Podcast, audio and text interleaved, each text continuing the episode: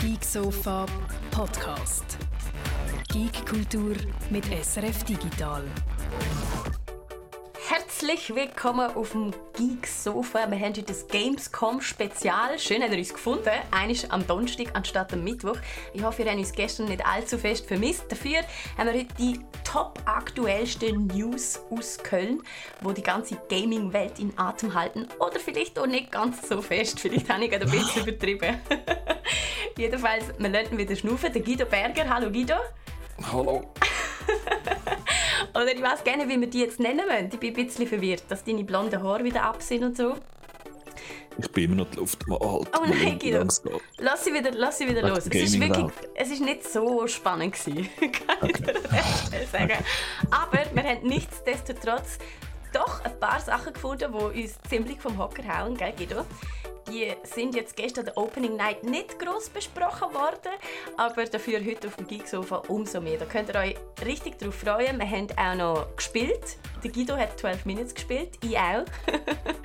ähm, um das aufzuklären, was nein, nein, da... das bist nur du gewesen. Ah, das nur bin nur du bist das gewesen. gewesen. Ja, ja. Also soll ich nicht erzählen, was passiert ist? doch, doch, kannst. Okay, ähm, ich habe mich am Auge verletzt. Ihr seht es vielleicht immer noch. Mein rechte Auge hängt so ein bisschen. Ich hoffe, das geht wieder weg. Ähm, ansonsten aber ist es schon wieder echt mega gut kalt. Ich habe mir einen riesigen Kratzer über die ganze Hornhaut gemacht. Es hat furchtbar wehtun. Es tut mir immer noch weh, wenn du es erzählst. Ja, es fühlt sich einfach an, als hätte jemand so einen Kieselstein unter das Augenlid geklebt. Ah. Und du kannst gerne und blinzeln. Es ist furchtbar. Ich habe es einfach zugehabt, zweieinhalb Tage lang. Nachher ist, nachher ist steil aufwärts gegangen. Ab dort, wo ich das Auge wieder können öffnen konnte, habe ich gewusst, ich werde irgendwann wieder sehen, es kommt gut. Aber die ist eigentlich immer noch verschwommen. Es ist ganz komisch zum Lesen. Also das eine Auge sieht scharf, das andere nicht. Aber das hier wieder zusammenwachsen, es kommt alles gut. Ihr müsst euch gerne keine Sorgen machen. Und ähm, ja, mehr müsst ihr auch gerne nicht wissen. Nein.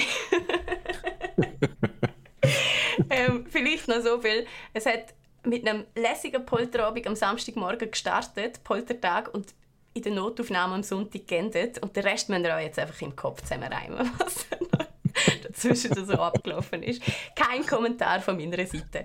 Dafür zurück zu unserer Sendung. Wir haben einen Haufen News. Es hat ähm, ein paar Updates darunter, ein paar total absurde Sachen und zum Teil auch Sachen, die vielleicht nicht unbedingt aufs Geeksofa gehören. Aber come on, wir haben OnlyFans jetzt schon so oft erwähnt in den letzten paar Monaten, dass die Schlagzeilen irgendwie auch ein bisschen daher gehört, gell Guido? Die haben ähm, zuerst aus heiterem Himmel für die, für viele würde ich jetzt mal sagen, vielleicht nicht für alle, ein paar haben es gesehen, Pornografie verboten und jetzt wieder erlaubt. Was ist denn da passiert, Guido? Äh, es hat mit neuen Regeln von Mastercard zu tun. Mastercard, eine von der Kreditkartenfirmen, wo, wo die Zahlungen processed. Bei OnlyFans geht es ja darum, gegen Bezahlung Zeug überzukommen, wo nur Fans von jemandem überkommen. Und viel davon ist eben äh, äh, softe bis harte Pornografie äh, in allen Schattierungen. Und das hat Mastercard versucht einzuschränken. Oder die haben neue Regeln gemacht. Es geht jetzt um, unter anderem zum Beispiel darum, dass man kann, äh, dass jede Person muss äh, mit äh, muss eindeutig identifiziert sein, wo in Streams aufpass, äh, auftritt. Es geht aber zum Beispiel auch darum, dass Streams live ähm, monitort, also moderiert sein, dass man Streams, Livestreams kann oben abnehmen, falls irgendetwas passiert, wo nicht den Regeln entspricht. Also sehr hohe Auflagen, wo OnlyFans dann äh, das Gefühl bekommen hat, das können wir nicht erfüllen, die Auflagen. Und es bleibt uns darum gar nicht anders übrig, als äh, die pornografischen Inhalte ähm, zu verbieten. Und also sie haben dann ihre Nutzungsbedingungen so umformuliert, dass wirklich alles, was irgendwie ein bisschen mehr gewesen wäre als eine kleine nackte Haut, wäre einfach wirklich nicht mehr gegangen. Oder? Und OnlyFans ist ich weiß nicht genau, wie groß der Anteil von Pornografie ist, aber wenn man von OnlyFans redet, dann meint man eigentlich praktisch immer, dass dann dort etwas Pornografisches dahinter ist. Also es ist sicher ein grosser Anteil äh, von, von den ihren Creators, äh, wo, wo pornografische Inhalte produzieren. Und es ist in der Regel ja so, oder? Sie finden irgendwie, sie haben Twitch-Accounts und Instagram-Accounts sind dort sauber, weil dort die Nutzungsbedingungen in der Regel so sind, dass man eben nicht zu viel nackte Haut darf zeigen Und wenn man dann mehr will, dann wird man am auf OnlyFans geschickt. Und das hat heillose äh, Panik ausge äh, ausgelöst, würde ich sagen, in eigentlich im ganze Sex-Business, oder? Weil das ist äh, vor allem jetzt auf OnlyFans, oder? Mhm. Alle Sexworker und Sexworkerinnen sind, haben wahrscheinlich einen OnlyFans-Account und verdienen dort einen Großteil von ihrem, von ihrem Geld. Also so, so gerade so die kleinen, die Independent-Leute, oder? Die, die nicht irgendwie bei einem Studio arbeiten oder die nicht irgendwie in einem, in einem etablierten Pornografie produzierenden Teil von der Industrie sind, sondern die das so auf eigene Faust machen, die haben jetzt plötzlich alle in Panik müssen anfangen, neue Plattformen suchen, neue Accounts machen auf, äh, auf neue Plattformen, um das umzugehen. Und man hat sich, glaube ich, auch grundsätzlich Sorgen gemacht, weil andere Plattformen müssen ja auch irgendwie Geld processen, oder? Und in der Regel läuft das dann auch über Kreditkarten, oder? Also das heißt, die Angst ist nicht nur gewesen, oh, OnlyFans macht das nicht mehr. Weil dort kann man ja dann immer sagen, ja, dann gibt es einfach eine andere Plattform, wo man, äh, wo man dann muss drüber, über transferieren sondern es ist generell die Angst gewesen, wird es überhaupt noch möglich, oder? Ähm, Geld einzunehmen mit Online-Pornografie.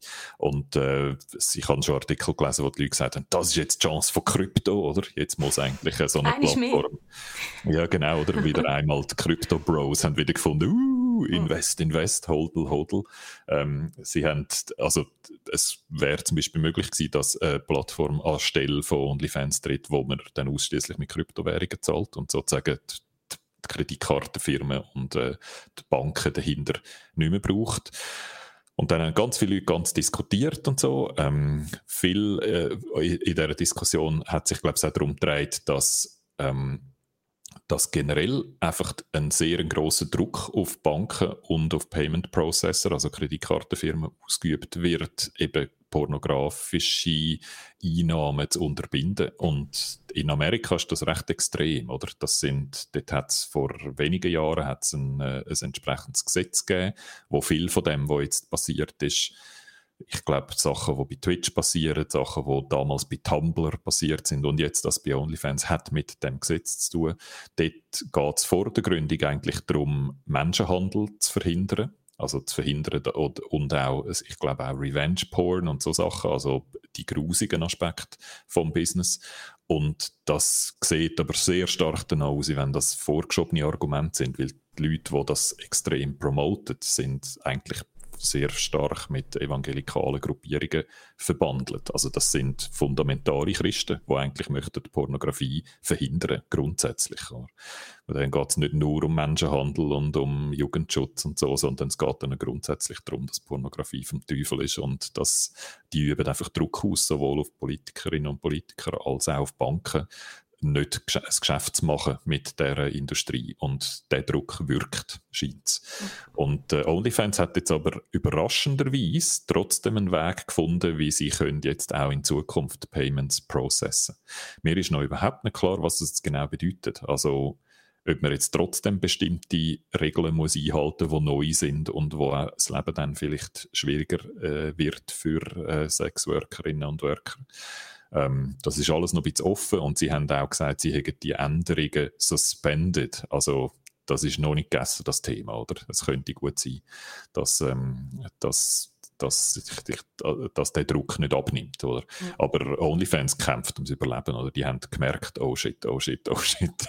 Uns geht ein grosser Teil von unseren Creators haut ab oder muss gehen. Und dann hauen natürlich auch die Views und die Nutzerinnen und Nutzer ab. Und ja, also es wäre wahrscheinlich sehr schlecht gewesen für OnlyFans. Man hat es gesehen bei Tumblr, oder? Auf Tumblr hat es einen Haufen ähm, Pornografie oder pornografische Inhalte gegeben, die haben genau das gemacht oder die haben das versucht zu verbannen und also haben es verbannt. Und dann ist der Marktwert von Tumblr von über eine Milliarde zu einem, einem einstelligen Millionenbetrag zusammengeschrumpft. Oder? Also die Leute, die investiert haben in Tumblr, die haben schwer hinterher gemacht wegen dieser Änderung. Und ich nehme an, bei OnlyFans hat man etwas Ähnliches gesehen. Hm. Alles ist Politik, ha? Ja. Sogar OnlyFans, wow.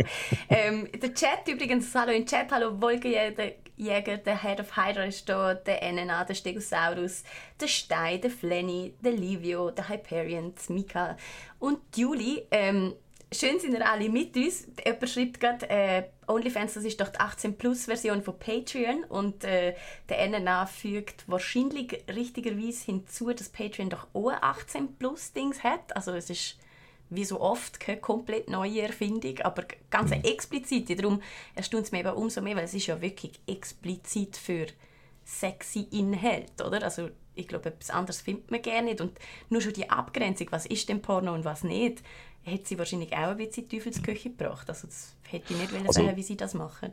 Sie selber sagen natürlich, doch, doch, es gibt auch ganz viele andere Inhalte, die nichts mit Pornografie zu tun haben und die auch nicht sexy sind, sondern einfach irgendetwas anderes ist. Und das gibt es natürlich, und, aber die Marke OnlyFans würde ich glaube schon sagen, dass wenn man die Leute fragt, was hast du das Gefühl, was bei OnlyFans für Inhalte sind, dann hat es wahrscheinlich mit nackter Haut zu tun. Also die Marke ist halt schon eng, eng verbunden mit, mit Pornografie. okay, wir haben noch mehr Skandale. Guido, du nimmst schnell einen Schluck Wasser, bevor du gerade weiter musst referieren darüber, was in der Welt alles schief läuft. Wir haben es letzte Woche schon gross davon gehabt. Wir haben auf Discord Diskussionen dann auch noch äh, weitergeführt. Wenn ihr mit uns diskutieren könnt ihr gerne dort überkommen. Aber es gibt Neuigkeiten zu Blizzard. Sie haben scheinbar Beweis gestreitert. Was weiß man da dazu? Das, das ist der Vorwurf. Äh, das kalifornische, die kalifornische Behörde, wo ja ein, Gerichts, ein Gerichtsverfahren gegen Blizzard, gegen Activision Blizzard anstrebt, wegen diskriminierenden äh, Arbeitsbedingungen, die haben den ähm, den Prozess jetzt noch ausgeweitet. Sie haben zum Beispiel auch äh, temporär äh, Angestellte mit einbezogen. Die sind offenbar noch nicht äh, gemeint vorher. Ähm, also, dass sie dort finden, dass die Arbeitsbedingungen nicht in Ordnung sind.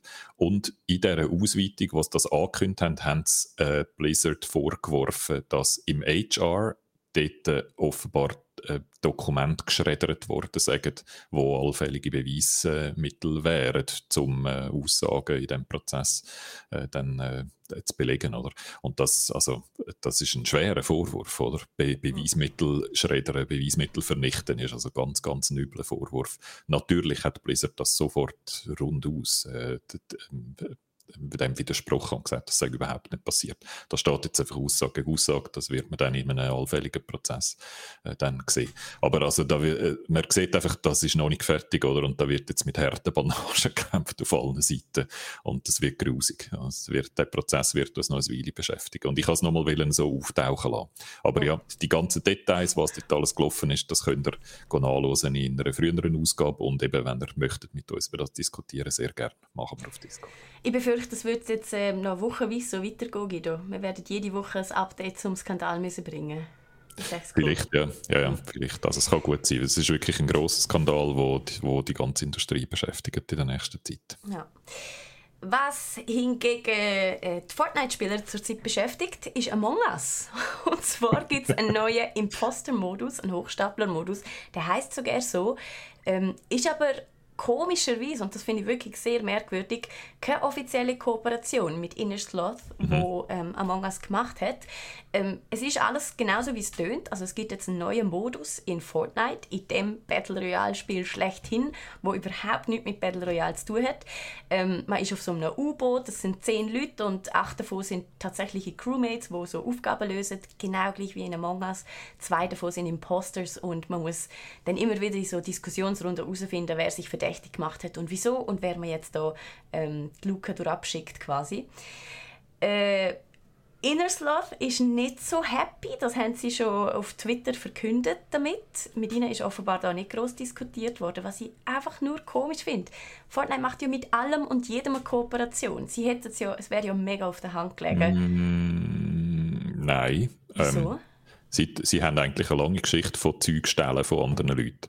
Nein. Jeder einzelne von diesen Tanz, wo die berühmten Fortnite-Dance, oder? Keiner von denen haben sie sich selber ausgedacht, sondern sie haben es von irgendeinem Meme gestohlen auf dem Internet und haben dann niemandem irgendetwas gegeben dafür, oder? Okay, also, aber ein Meme ist ja schon ein bisschen etwas anderes. Ja, klar. Wie eben ein, ein Film oder ein Game.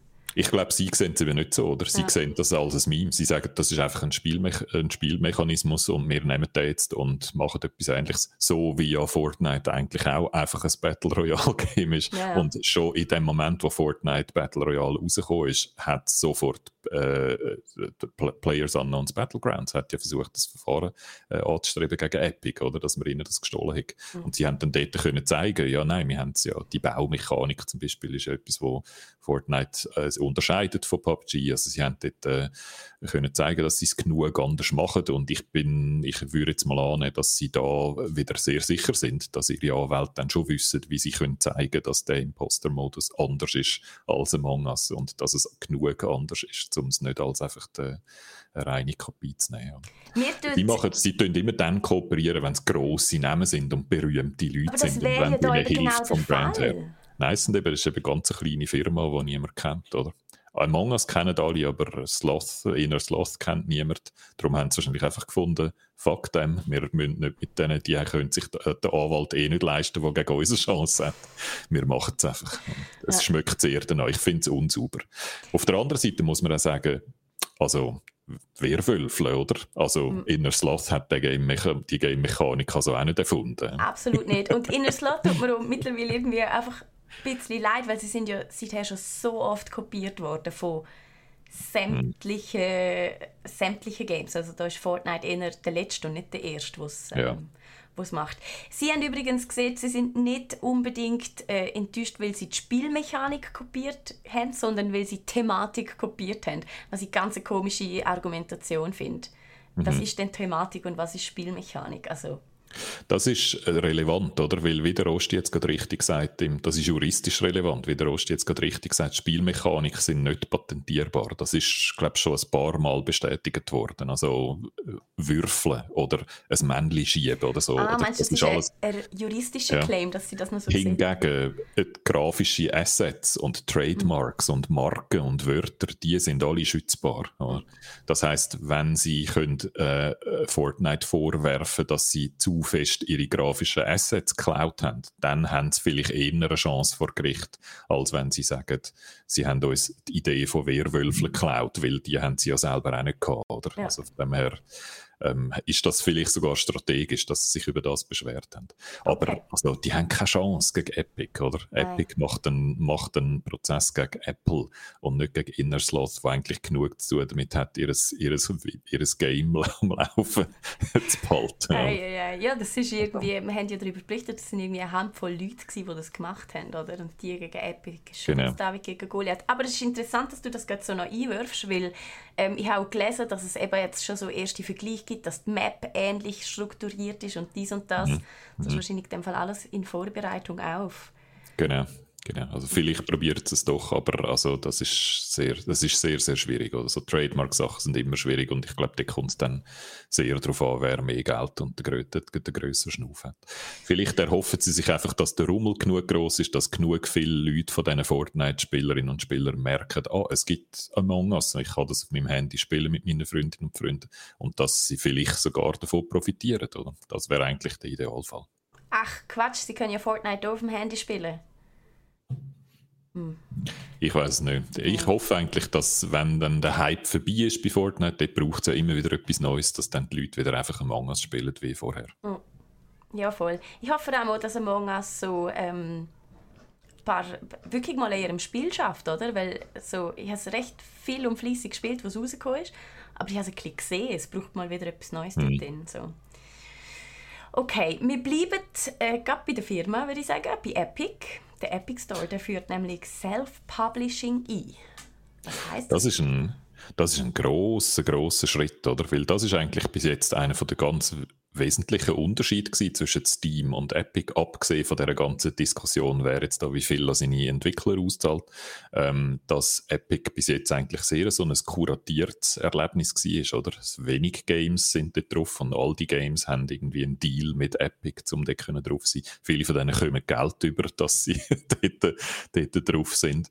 Äh, und bei Steam gibt es ja schon seit langem die Möglichkeit, dass man dort einfach self-published, also dass man einfach ein Game macht und auf Steam shootet und fertig. Und äh, dann hat man grundsätzlich wenig Chancen, ähm, es erfolgreich zu sein, weil es 1 Milliarde pro Sekunde Games gibt, die auf Steam erscheinen.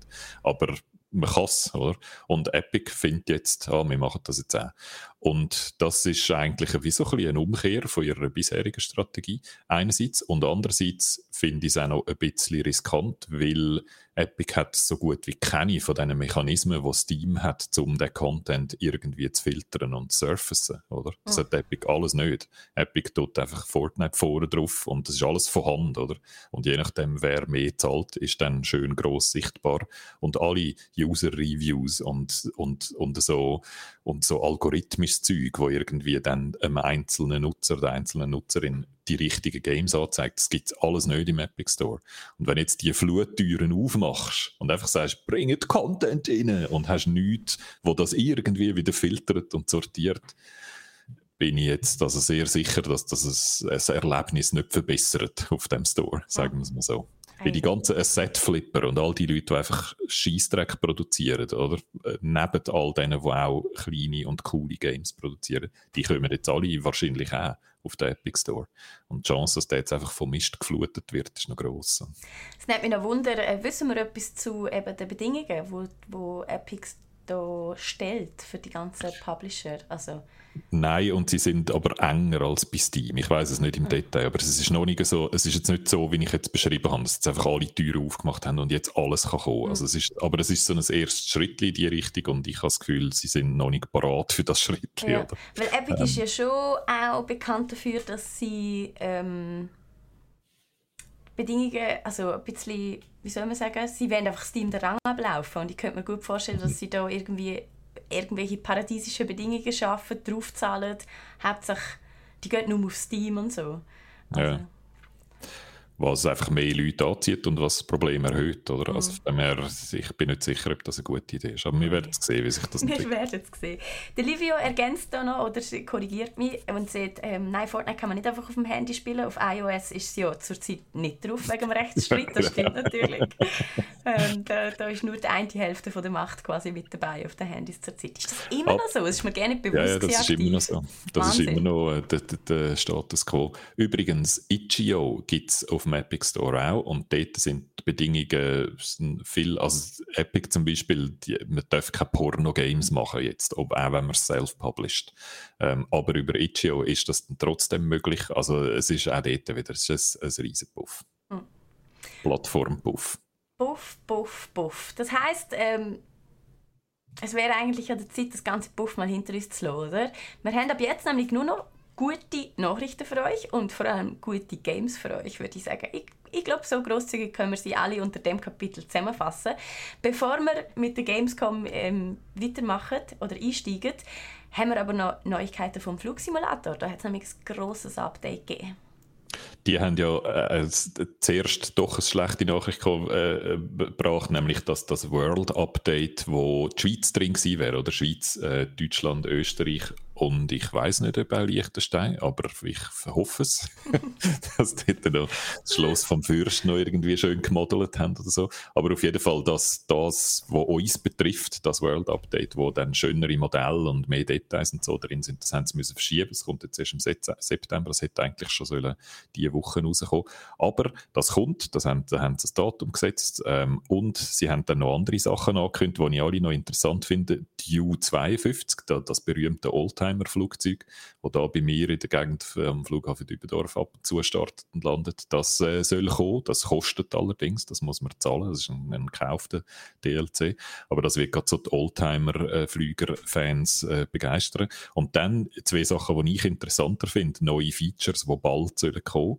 Ähm, Lufttaxi. Sie haben so ein komisches Lufttaxi eingeführt, das ist so eins von diesen einer von diesen Flügern, der sowieso die Triebwerke glaub, kann kippen oder? Wenn es geradeaus und in der Luft fliegt, dann sind die Triebwerke so und wenn es startet und landet, werden die so wie nach oben getrüllt und dann ist so eine Art ein Helikopter zum Starten und Landen. Okay. Und so ein, so ein Lufttaxi, so ein Flugzeug, das das kann machen kann, führen sie. Und man sagt, dass das jetzt so die Vorbereitung ist für die Helikopter, wo ja schon seit einer Weile immer wieder gesagt wird, da irgendwann kommen dann wahrscheinlich auch Helikopter in, in Flight Simulator. Und das ist jetzt wahrscheinlich für sie so eine Methode, um mal zu schauen, ob ihre Physics funktionieren, auch mit senkrechtem Auf- und Abfliegen, oder? Und nicht nur waagerecht. Also das, das ist aufregend, weil das bedeutet, die Helikopter kommen in die Nähe. Oder? Und ich mhm. glaube, das finden noch viele Flugsimulator-Fans äh, wichtig. Und das Zweite, Competitive Multiplayer. What? Wie fliegt yeah. man gegeneinander? Rennen? Ähm, Rennen, genau. Luftrennen. Und zwar auch mit den entsprechenden Flugzeugen. Es gibt ja so äh, Luft ähm, äh, Air Race Zeugs, wo, auch, wo dann auch sehr coole Flugzeuge sind. Flugzeuge, die uh, schnell fliegen und die uh, wendig sind und so. Und die kommen ins Game und dann entsprechend auch Air Races. Und mit Online und natürlich mit Ranglisten und allem, was allem, dazugehört. Also cool. für die, die Flugsimulator so ein bisschen zu simulationslastig und ein bisschen zu wenig Action und ein bisschen zu langsam ist, die können jetzt in Zukunft sich auf die Air Races freuen. Wo man wahrscheinlich trotzdem sau gut muss können fliegen, weil das ist ja dann schnell und, und eng und so. Also ja, weiß ich eh schon, dass ich dort keine Chance habe. Aber Aber es ist schon mega cool. Wir haben das ja auch gemacht zum Abschluss von meinem Martina lernt fliegen Projekt. Oh ja, ja genau, stimmt. So, In VR, ja. Genau, so ein kleines Rennen können fliegen und es hat ein Zwölfjähriger gewonnen. Ähm, und es haben Fluglehrer mitgeflogen und alle möglichen Leute haben es probiert, aber ein Zwölfjähriger hat uns einfach alle im Boden gestampft. Und er hat auch ganz viel ähm, Flugsimulator gespielt und so und ist auch schon die ein oder andere Flugstunde hat er auch schon dürfen mitmachen und so, aber also das ist Wahnsinn. Und ich, ich glaube auch, der hat einfach die Reaktionen von einem Zwölfjährigen offensichtlich. Ja, Weil es geht wirklich gut schnell und all die Dimensionen, ich habe es furchtbar kompliziert gefunden. ähm, es, wird da noch, es wird da noch wild gefragt, was denn das für Flugzeuge sind. Es, es, ich sehe gar keinen Flugzeugtyp, aber, äh, typ, aber bis zu 500 Miles per Hour, also richtig, richtig schnell und ähm, es ist eine Zusammenarbeit mit der Reno Air Racing Association und der Steel National Championship Air Races. Also ich glaube, es ist eher so Amerika äh, orientiert. Okay. Und dann fragt Livio Gaccio, haben ihr gestern auch Gamescom geschaut? Natürlich haben wir Livio. Liebe ist wieder zu spät gekommen und hat das Intro nicht, äh, nicht mitbekommen. Darum äh, ist jetzt alles, was kommt, für ihn überraschend. Aber äh, genau, die Gamescom kommt jetzt.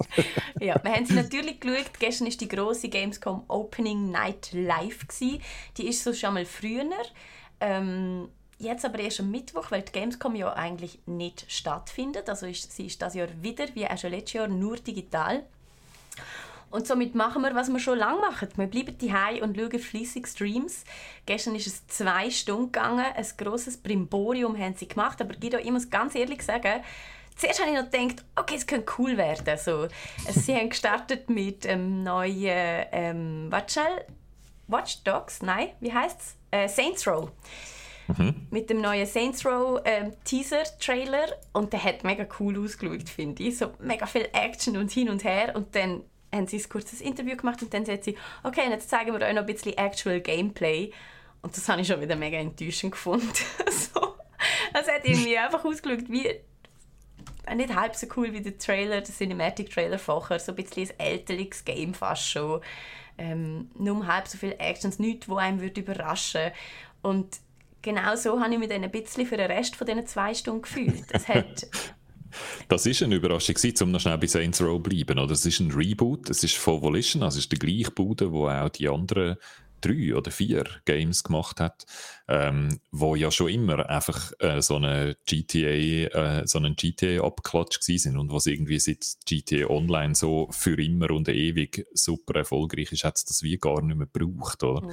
Und äh, ich weiß, ich habe Saints Row nie lässig gefunden. Ich habe das allererste habe ich mal gespielt und es ist so einfach ein schlechtes GTA gewesen, dass ich einfach die ganze Zeit gefunden habe, ich verschwende da meine Zeit, oder? Ich gehe gescheiter noch ein bisschen mehr GTA spielen. Ich kenne so ein, zwei Leute, die Saints Row richtig lässig finden und die den noch ein bisschen lustigere und lächerlich, lächerlichere Ton von Saints Row noch cool finden ähm, ja, es ist ja immer, früher hat man es immer lustig gefunden, dass man mit einem Purple Dildo kann umeinander rennen und Leute verhauen und so. Weißt du, das ist so, so der, der Humor von Saints Row. Ich glaube, der gefällt den einen noch, aber ja, ich habe das nie richtig find, lässig gefunden. Aber es ist so ein richtiger Reboot und aus irgendeinem Grund glaubt Volition daran, dass man Saints Row nochmal bringen kann. Ja. Ähm, ich weiß auch nicht, wieso sie das glauben, weil ich gebe dir recht und ich meine, den Humor kann ich durchaus verstehen. Ich finde den auch ein bisschen lässiger wie der, wo GTA manchmal hat. Aber es ist einfach trotzdem das schlechtere GTA. Dort gibt es für mich nichts daran zu rütteln. Also. Humor und, und Style hin oder her. Ich glaube, bei dem bleibt es. Und ich habe es noch lustig gefunden. Es ist, also, es ist auch so ein bisschen ein das hat man natürlich auch gesehen schon im Trailer, so ein gendergerechter Reboot. Es geht um eine Gang und die Frau ist Anführerin und, und so weiter und so fort. Also ich glaube, sie holen das jetzt in die, ins Diversity-Zeitalter 2021. Das ist wahrscheinlich mhm. ihre Hoffnung. Aber und geben dann vielleicht genau das auf, was sie früher eigentlich auszeichnet hat und dann bleibt dann halt nichts mehr, oder? Das also, kann ich eben ja. genau sagen, aber wer wartet auf das, oder? Also, ja, niemand. Ja. Wahrscheinlich wirklich nicht viel. Aber wer weiß, vielleicht haben sie ja auch noch in der Mechanik gefeilt und ein, zwei Sachen gemacht, die die Leute plötzlich lässig finden. Das weiß man nie. Oh. Bei, bei Riders Republic ist es mir ein bisschen ähnlich gegangen. Da bin ich zuerst eigentlich bin ich, ich warte eigentlich schon das ganze Jahr auf das verdammte Riders Republic. Wo eigentlich und, schon draussen sein Genau, es sollte eigentlich schon draussen sein. Das haben wir sogar schon mal auf dem Plan gehabt und haben dann in letzter Minute gemerkt, dass wir einen Fehler gemacht haben und ist nochmal verschoben worden etc. Also es ist irgendwie einfach, da warten alle auf ein SSX. Wir möchten alle wieder das Gefühl haben von SSX damals. und einfach cool irgendwie kann aussehen dabei, wenn man irgendwelche Hügel da abkarft. Und Riders Republic macht, mischt jetzt alles so ein bisschen zusammen. Es ist nicht nur Skifahren, sondern auch noch Wingsuit fliegen und Bike mit irgendwelchen Bikes fahren. Und das Gameplay, das ich bis jetzt gesehen habe, ist so, dass es dann auch so wie die berühmte Mario Kart-Strecke, die dort zu den Hügeln abgeht. Ich weiß nicht mehr, wie es heißt. Da die Mario, Crew Kart, äh, die Mario Kart Crew im Chat sagt mir sicher gerade, wie die Strecke heißt. Es gibt vier Strecken, die Abfahrten sind, glaube ich. Aber das, wo es so Schnee hat und wo man am Schluss auch auf so einer Skipiste eine Art ins ja, Ziel fährt. So sieht es aus und es hat so Abschnitt, wo du dann zuerst ein bisschen mit der Ski fährst und dann fährst du durch ein Tor durch und wirst einfach plötzlich zu einem Velo und, oder zu einem Wingsuit, genau. Und also, dann hast du eigentlich wie so Abschnitt für Abschnitt, wo du mit einem anderen Gefährt fährst oder fliegst oder äh, düsest. Und das finde ich eigentlich sehr cool und es sieht äh, flüssig aus und es ist, glaube ich, mehr so auf Rennen und Online-Competition ausgelegt als auf Style, wie das bei SSX war. Mhm. Und das fände ich ein bisschen schade, weil ich, ich habe immer so, dass einfach die coole Musik und die coolen Tricks und das völlig übertriebene von SSX habe ich einfach super gefunden. Ähm, ja, darum bin ich da jetzt eher ein bisschen underwhelmed, weil wenn es dann einfach so möglichst schnell den Hügel runterfahren mit 20 anderen und dich die ganze Zeit ungerecht behandelt fühlen, weil du irgendwo in einen Stein geschubst wirst, dann finde ich es dann vielleicht nicht mehr so lässig, wie ich es gehofft habe. Mhm. Also ja, ich bin wieder, bin wieder ein bisschen underwhelmed von, von Riders Republic. Also Soll aber eine Beta losgehen, vielleicht weiß man dann nach dieser Beta. Ich wollte sagen, die eigentlichen News zu Riders Republic sind für mich ja eigentlich die Beta, wo glaube jetzt gerade ist, noch bis, ja. ähm, bis noch in ein paar Tagen.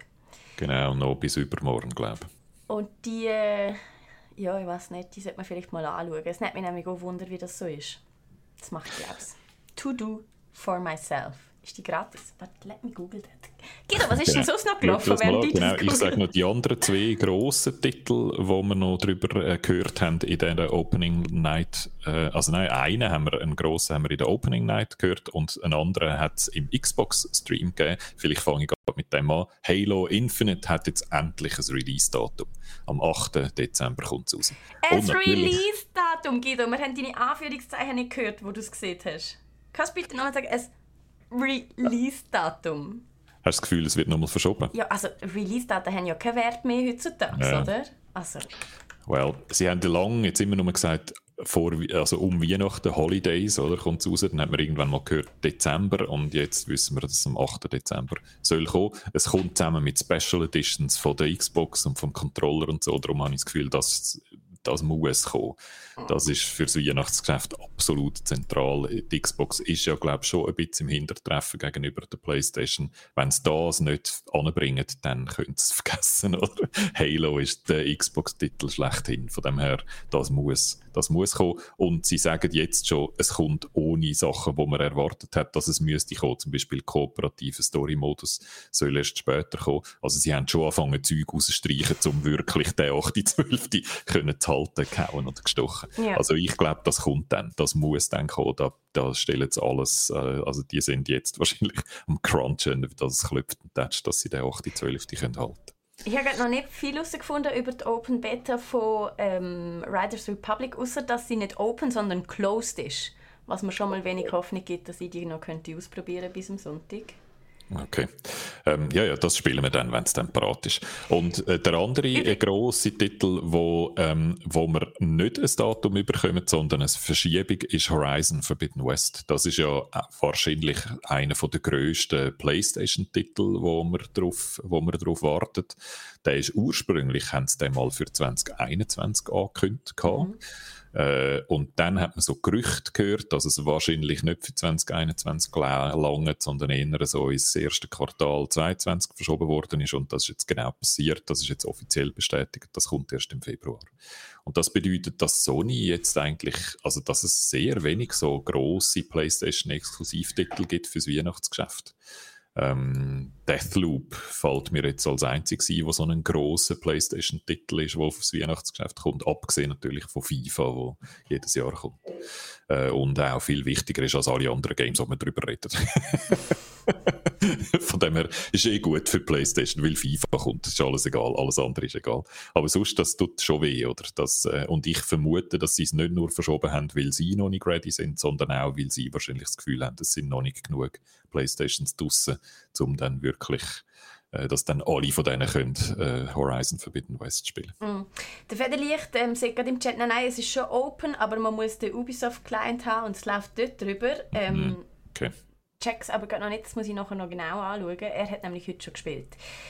Aber das, das gibt mir wiederum Hoffnung, dass ich das, das heute vielleicht ja auch noch könnte. Ähm, und was mich... Sorry, noch schnell, ich wollte noch mal schnell bei Horizon nachfragen, auch weil es de, de, oder die Juli 8 jetzt gerade fragt, bist du hyped bei, bei diesem Game? Äh. Du hast, da, bist eine von den wenigen gewesen, die Horizon Zero nicht so, toll so ein nicht so cool gefunden hat. Alle anderen haben das eigentlich super das gefunden. Das stimmt. Ich, ich weiß nicht, ich bin jetzt mal noch nicht so gehypt, aber ich glaube, ich probiere dem noch mal ganz frische Chance zu geben, so, wenn es ja. da ist. Aber also auf, auf einen Hype, den Hype-Train beführen würde ich jetzt nicht ganz so ähm, ich weiß nicht, mir hat einfach, ich so, es hat sich für mich alles so nach Retorte-Game angefühlt, irgendwie, mhm. in Horizon Zero Dawn, so als müsste man noch irgendetwas zusammenbasteln, wo es aber eigentlich schon lange gibt. Es hat mich einfach, ach ich weiß nicht, es hat mich einfach überhaupt nicht abgeholt. Ich habe auch gefunden, sie wollen irgendwie so Frauen triggern und so und das habe ich irgendwie komisch gefunden. Ich weiß nicht, mir hat es nicht so gepasst damals. Es hat auch wirklich einfach wenig Neues gegeben, so. Mhm muss man sagen. Es ist wie ein Far Cry für Mädchen, hat es sich für mich angefühlt. Ich bin erstaunlicherweise, freue ich mich noch auf Far Cry 6. Ich weiß nicht genau warum, weil es ist ja jetzt wirklich, also, ja, ich habe mich schon lange nicht mehr auf ein Far Cry gefreut und irgendwie einfach wegen äh, Giancarlo Esposito freue ich mich irgendwie auf das Game. Ähm, ja, mhm. aber auch dort erwarte ich äh, nichts Neues, oder? Und mhm. bei Horizon Forbidden West ist die Chance, dass es noch viel Neueres bringt, als es im ersten Game gebracht hat, ist eher kleiner, oder? Meistens ist das zweite Game ja das gleiche Game, einfach in besser. Ja. Aber vielleicht langt das dann schon. Mal schauen. Ja, voll. Vielleicht, eben, wie gesagt, die Schön sieht es also aus, das muss man sagen. Schön sieht es aus. Ja, hat es letztes Jahr eigentlich auch. Es hat cool ausgesehen. Und, ja. und ich weiß noch, du hast die ganze Zeit gesagt, das wird der Cosplay-Hit schlechthin, die Aloy und so. Und ich weiß nicht, nachher hat es ja dann nur ewig lang Messer und so gegeben, aber ich habe die nie groß gesehen. Ich habe das Gefühl, so richtig ernsthaft geliebt haben die wenig Leute. So. Ja. Ich, ich habe schon viel Cosplay gesehen, aber nicht so, dass man kann sagen kann, ah, das ist jetzt die Lady Dimitrescu. Ja, es ist nicht, nicht der Level erreicht. Ähm, was mich gestört hat an der ganzen Opening Night oder generell so an, unserer, an dem ganzen Theater, das aufgeführt wird, ich vermisse langsam ein bisschen Ehrlichkeit und Transparenz in der Szene. Also wir haben jetzt seit einem Jahr das Problem, dass jenste Games verschoben werden und dass wir eigentlich nie darüber aufklärt werden, was denn das Problem ist, was denn los ist, an was, mhm. an was es denn hapert. Das heißt immer so, oh, es wird mega geil, es wird mega groß, es wird mega super, aber es kommt ein bisschen später. So. Und ich hätte echt mal gern ein paar ehrliche Worte von der Szene. Nicht nur immer die grössten Superlativ und World Premiere und Coming Soon, sondern einfach ein bisschen, ich meine, wir wissen ja, es ist gerade schwierig und es läuft nicht gut. Wieso kann das niemand ehrlich zugeben? Es hat mich einfach nur genervt. Ja. Und dann alles so hoch hängen, obwohl es gar nicht so hoch zu hängen ist. Das ist schon unsere Aufgabe, Martina. Wir müssen da jetzt die Bremse vom Hype-Train ziehen, weil das ist definitiv nicht, wie sich äh, der Geoff Keel, der Jeff Keighley sieht. Er, er, ist, er ist der Hype-Train-Kondukteur per Definition. Oder? Er ist der Chef Hype Train Conductor. Die Opening Night Live, die macht nichts anderes als den Hype Train äh, zu beführen. Und ja, das ist natürlich auch ein Stück weit äh, die Funktion von so einer Messe, oder? Nicht ehrlich äh, Tacheles zu reden, sondern den Hype Train anzuführen für all die coolen Games, die dann bald mal rauskommen. Das ist mir natürlich ja, klar, aber ich glaube auch, ganz ehrlich, die Branche tut sich selber gefallen. Also ja. niemand wird über die Gamescom reden, weil es gibt gerne nichts zu berichten. Also wirklich, es sind so ein bisschen No-News von vorne bis hinten bis jetzt. Und das wären News. Das wäre auch wirklich etwas, wo einem würde erstaunen, wo man könnte darüber reden, wo man auch mal Einblick hätte, wo wahrscheinlich die Leute dann auch wieder campten und so, aber das passiert einfach nicht und es ist auch unvorstellbar, dass das demnächst wird passieren oder so. Also ich gebe dir recht, das ist wohl unsere Aufgabe. Gerade die Grossen sind dort natürlich auch, die spielen das Spiel mit den Investoren, oder? Investoren mhm. hören es nicht gern, wenn grosse Games verschoben werden und wenn grosse Games aus dem Weihnachtsgeschäft raus verschoben werden in, in Winter oder Frühling innen, oder? Das hören die Investoren nicht gern. Und äh, wenn die Investoren nervös werden, dann ist das nie gut für, äh, für die grossen Unternehmen, wo Investoren müssen, müssen äh, hatcheln, oder? Und dementsprechend sind so die, die Formulierungen tönen dann immer genau gleich. Oder wir wollen es einfach noch besser machen mhm. und es muss noch besser werden und darum müssen wir noch ein bisschen, ein bisschen Zeit brauchen wir noch, mhm. dass es nachher noch besser wird. Das, das tönt immer genau gleich. Schade. von, dem, von dem haben wir sehr viel gehört in den letzten anderthalb Jahren und ich habe auch ein bisschen die Schnauze voll von diesen Formulierungen. Ja. Aber ähm, ja, da, wird, da führt kein Weg daran vorbei. Darum finde ich, könnte man noch über ja, nein, man muss noch über ein grosses Game reden und nachher kann man noch ein, ein zwei kleinere Games anreden. Grosses Game, New World. Ja. Haben wir auch gesehen in der Opening Live, äh, Night. Wie ist dir gegangen bei dem, bei dem Trailer? Ah, ich weiß nicht, ich bin einfach nur gespannt, was das wird, ehrlich gesagt. Also, ich habe keine Ahnung. Ich weiß so überhaupt nicht, was man. Also, es wird ja das neue grosse Amazon-Game. Ähm, Genau, die Ordnung noch schnell, oder? Amazon hat ein eigenes Game-Studio. Es heißt einfach, das Logo ist einfach Games. Und dann hat es unten dran so den Amazon-Haken. Also man muss selber wissen, dass das der Amazon-Haken ist und dass das Amazon Game Studio ist. Ich finde es noch, es ist noch so der Anspruch sieht man gerade, oder sie sind der neue Shit. Und sie haben bis jetzt nicht bewiesen, dass sie der neue Shit sind. Und New World ist jetzt das Ding, wo sie müssen beweisen dass Amazon Games etwas drauf hat.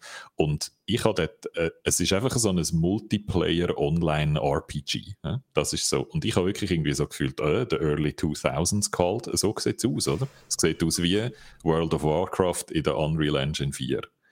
So sieht es irgendwie aus für mich. Und es hat all die Sachen, wo man so von, äh, von diesen World of Warcraft-Likes kennt, oder? Man kann in Gruppen zusammen Zeugs machen und es hat so ein bisschen, es ist mir nicht ganz klar, ein New World impliziert ja so ein Conquistadores-Szenario, oder? Wir tun zusammen Amerika erobern, ähm, was, was noch interessant ist, wie es das dann inhaltlich dann in der, in der heutigen Zeit äh, umsetzt. Es hat aber auch Magie drin, also es ist eine Fantasiewelt. Ähm, also es ist mir noch nicht ganz klar, was überhaupt der Tonfall soll sein, oder?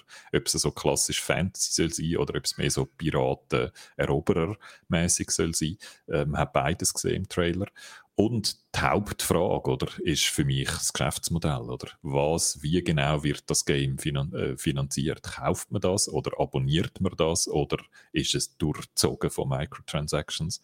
Das weiß ich irgendwie alles nicht. Habe ich jetzt in dem Trailer nicht gesehen.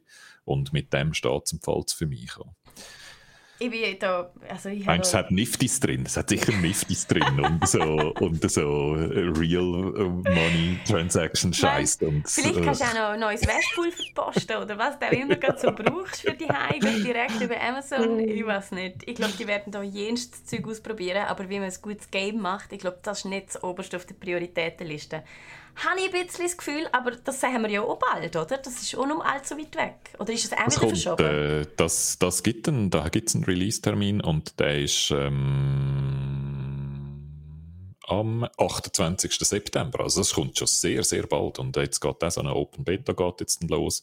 Also das kommt schon sehr bald, dann wissen wir mehr, ob das einfach World of Warcraft in, in bunt ist oder, oder anders. Bin äh, ich also gespannt drauf, weil das einfach, das ist eine riesige Bude und die jensten Leute arbeiten schon sehr lange an dem. Also das wird ein grosser Release. Ja, Ob es ein erfolgreicher Release wird, halte ich mal jetzt meine Luft noch nicht an. Ich, wenn ich einfach müsste die Glaskugel schauen und mir als Wahrsagerin ausgeben, die sagen, das wird Anthem 2. Aber ich will es mal noch nicht verschreien. Wir schauen, wir sehen es bald. Der Coopcast schreibt gerade, er hat noch etwas von Schlachten gelesen, 50 gegen 50, also so grosse, was du siehst, ist wahr, World of Warcraft-Schlachten. Ja, natürlich hat es PvP drin und PvE und allein und mit anderen zusammen. Ja, ja, ist einfach all das, was wir schon seit 20 Jahren kennen. Ja. Ähm, und Julie fragt noch, ähm, was meint ihr eigentlich zu Jurassic World Evolution 2? Da möchte ich schon noch schnell etwas dazu sagen. Ich habe mich ja damals recht auf das Spiel gefreut, weil es eigentlich Planet Zoo, also der Vorläufer von Planet Zoo war. Man muss aber sagen, ähm, Jurassic World Evolution 1 ist schon ein richtig schlechtes Game gewesen. Also, die haben dort einfach die Grundmechaniken geübt, von wie man einen Zoo bauen könnte, wie man ein Cake aufstellen könnte. Das war nichts spannendes Ding, gewesen, wirklich nichts. Also, wenn er ähm, wenn ihr das spielen wollt, kauft Pläne zu und stellt euch vor, der Tiger ist ein Dino. Also es ist hundertmal besser auf diese Variante. Und darum frage ich mich, was sie mit dem 2 genau wollen. Weil das 1 ist für mich ganz klar nur da gewesen, um die Mechanik zu testen. Und die ist ja jetzt mm. getestet. Also was wollen sie mit dem 2? Einfach nochmal... Sie, haben einfach, sie haben einfach die Lizenz schon gekauft. Ja. Hm. Sie haben einfach die Lizenz und die wird jetzt noch ein bisschen weiter gewurstet und wird wahrscheinlich vermarktet an Leute, die Planet zu kompliziert ist, die aber Dinos lässig finden. So würde ich es vermarkten.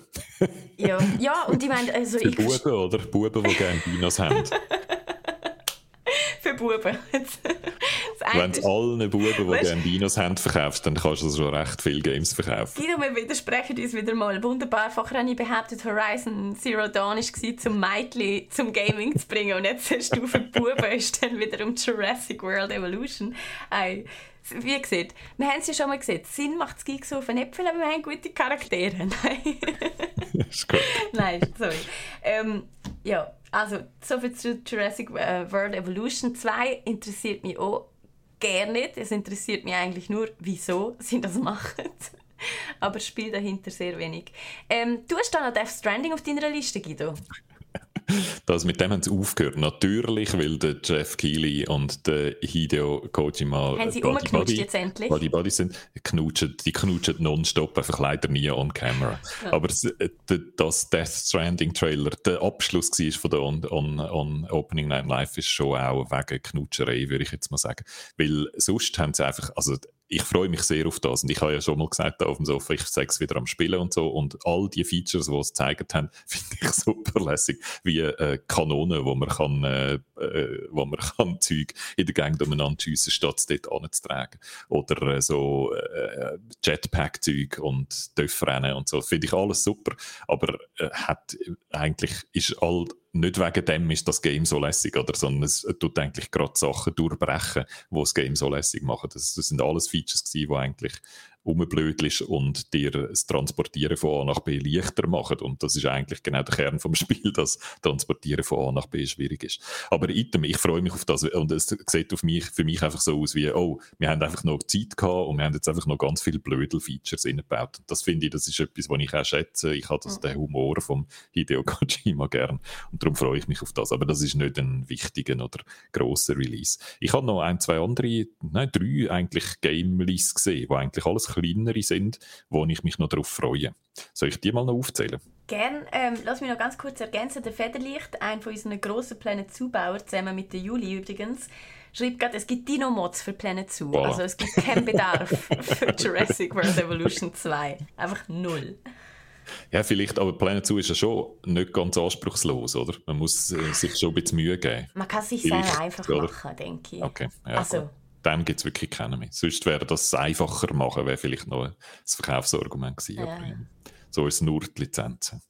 Also gut, Games, die lässig aussehen. Gerne. Cult, Cult of the Lamb. Oh ja, das stimmt, da gebe ich dir recht. Aber das sieht aus wie eine, also ähm, schade, seht ihr es jetzt nicht da bei uns ähm, im Ding, ihr müsst schnell unbedingt selber googlen. Es sieht nämlich aus wie eine total absurde neue Netflix-Serie, wenn du mich fragst. ja, genau. Ja, wenn das erfolgreich wird, dann ist die Netflix-Serie schon aufgelegt. Ja. Es geht irgendwie um ein Schaf, das vom Teufel besessen ich komme nicht genau daraus. Die Story ist auch nicht so wichtig. Es geht aber dann darum, dass das Lamm dann so angebetet wird von anderen Lämmli, glaubst Und je mehr man von diesen, ähm, von diesen wie sagt man denen, Follower, das sind nicht Follower, sondern Jünger, genau. Je mehr so Lammjüngerli das kann einsammeln, desto mächtiger wird es, glaube ich, so habe ich es verstanden. Und dann ist es so Roguelike Dungeon Crawler einerseits und andererseits Base Building, oder? Also um die, um die Jünger baust du dann äh, so Zeug auf und wirst dann stärker, wenn das nächste Mal wieder in, in Dungeon rausgeht. Und die Mechanik, so Verknüpfung von Base Building und Roguelike finde ich, find ich spannend. Und auch so eben die Grafik sehr so herzige Lämmli, aber Teufelszeug. Finde ich eigentlich auch noch, es sieht alles noch interessant aus. Ja, voll. Und es ist ähm, wieder von Devolver Digital published. Genau. Was mir auch immer viel Hoffnung macht. Die haben schon einmal noch lässige Games, die sie unter ihre Fittiche Das gutes Handy, ja. genau. Muss man noch ein bisschen Geduld haben. Voilà, für, äh, für die Bingo-Karte kommt irgendwann nächstes Jahr. Man weiß noch nicht genau wann. Okay. Das habe ich lässig gefunden. Und dann ähm, Jet the Far Shore erinnert einem nicht umsonst an Far the Lone Sales, wo ja eines von unseren Lieblings-Schweizer Indie-Games Indie ist. Chat Doppelpunkt Far Shore, das ist wirklich so wie Far the Lone Sales, also es ist wie eine Kopie vom Titel. Und es ist aber von Super Brothers. Super Brothers ist so ein komisches Indie-Studio, wo immer wieder mal so lässiges Zeug gemacht hat, vor allem auf den, auf iOS-Gerät. Ähm, sehr so stimmige Welt einfach, also sehr so atmosphärisch und reduzierter Grafik, grafischer Stil. Und Jet ist äh, so ein äh, Astronauten-Explorer-Game. Ein bisschen, es gesehen, erinnert einem so ein bisschen an No Man's Sky. Mhm. Einfach ohne den ganzen Prozedural und das Universum ist unendlich Kram, sondern so ein bisschen reduzierter und baut die Welten. Wo, aber ich glaube, das Ziel ist, dass man sehr so entspannt durch die durchgleitet und Zeug entdeckt. So ein Entdecker-Game von schönen Landschaften. Eigentlich Games, die ich noch gerne habe, ein Stil, den ich noch gerne habe. Und das kommt dieses Jahr schon raus. Das hat man, ich habe das, glaube ich, das erste Mal an der E3 wahrgenommen und dort ist es angekündigt worden und da haben wir jetzt schon einen Release-Termin am 5. Oktober. Okay könnte noch etwas Schönes, könnte noch etwas Schönes werden. Ich glaube nicht eins, was du lässig findest, Nein, weil, es glaub, so ein zu wenig Gameplay drin ja. hat. Das ist glaube wieder so eins, so ein, so ein Walking Simulator in Space. Und es ist auch lustig, wie mein Hirn generell funktioniert, weil ich habe es zwar vorher extra auch nochmal angeschaut, weil, die, weil ich es auf deiner Liste auch nochmal gesehen habe. Und ich habe es schon wieder vergessen. Ich habe jetzt gerade nochmal googeln im Hintergrund, was, von, von, was wir jetzt schon wieder reden. Aber jetzt fällt es mir wieder ein. Mein Hirn verdrängt das einfach vorne zu. Ähm, eins, wo, ich, ja, wo vielleicht noch könnte mehr in, deiner, äh, in deinem Wheelhouse sein, ist Sifu.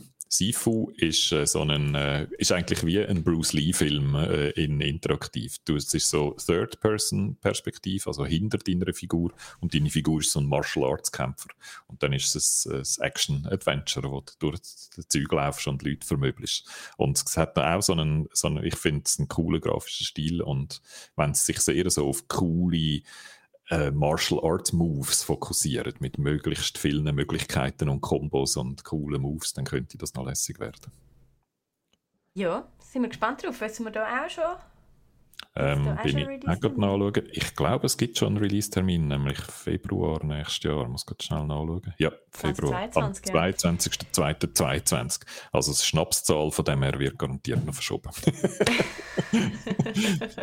Die eindeutige Zahl, die sie mal angestrebt haben und hoffen, dass es bis dann fertig wird. Und mal schauen, ob es schaffen. okay. Also, ähm, somit sind wir eigentlich durch, oder? Mit dem, was man so an der Gamescom Opening Night live gestern Abend können sehen. Zwei Stunden ist die Präsentation gegangen. Ähm, und das ist dabei rausgekommen ihr dürft jetzt selbst entscheiden, ob das viel oder wenig ist. Wir haben auf jeden Fall uns mit dem noch nicht zufrieden gegeben, was dort passiert ist. Und Guido und ich haben weitergesucht und sind sehr fündig geworden, was es an der Gamescom auch lässig zu sehen gibt. und zwar hat die Schweiz 18 Spiele auf Köln geschickt. Äh, rein mhm. digital natürlich. Aber nichtsdestotrotz wird da immer so eine kleine Delegation geschickt. Und wir haben uns die durchgeschaut und ein paar sind drunter, die sehen wirklich einfach mega cool aus. Die ersten vier könnt ihr euch alle anschauen an der Indie Booth Arena. Es gibt so eine offizielle Indie Booth Arena, wo ähm, über 100 Spiele dabei sind von allen, allen Herrgottsländern. Es ist ein bisschen Overkill, dort reinzugehen, aber ihr könnt einfach nach Switzerland suchen und dann findet ihr vier, wo ich wirklich alle vier finde, die müsst ihr anschauen. Wir zeigen sie euch jetzt an dieser Stelle schon mal. Ähm, wo wollen wir starten, Guido? Team Cars, oder? Team Cars ist ein ziemlich witziges Game von Caustic Games aus dem Welschland.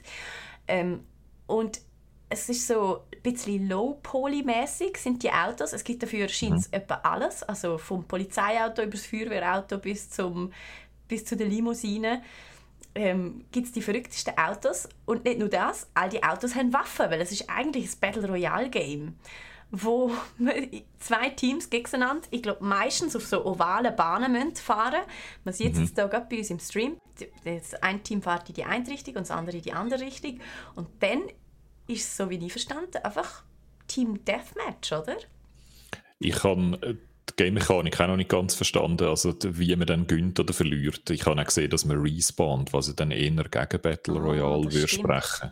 Darum, ich bin noch nicht genau daraus gekommen, wie die Mechanik ist, aber einfach so, es ist so Destruction Derby mit, mit Gewehr, oder? So mit, mit Turrets, wo man auf dem Auto oben drauf noch Gewehr hat und eins Chaos. Und es könnte noch cool sein, oder?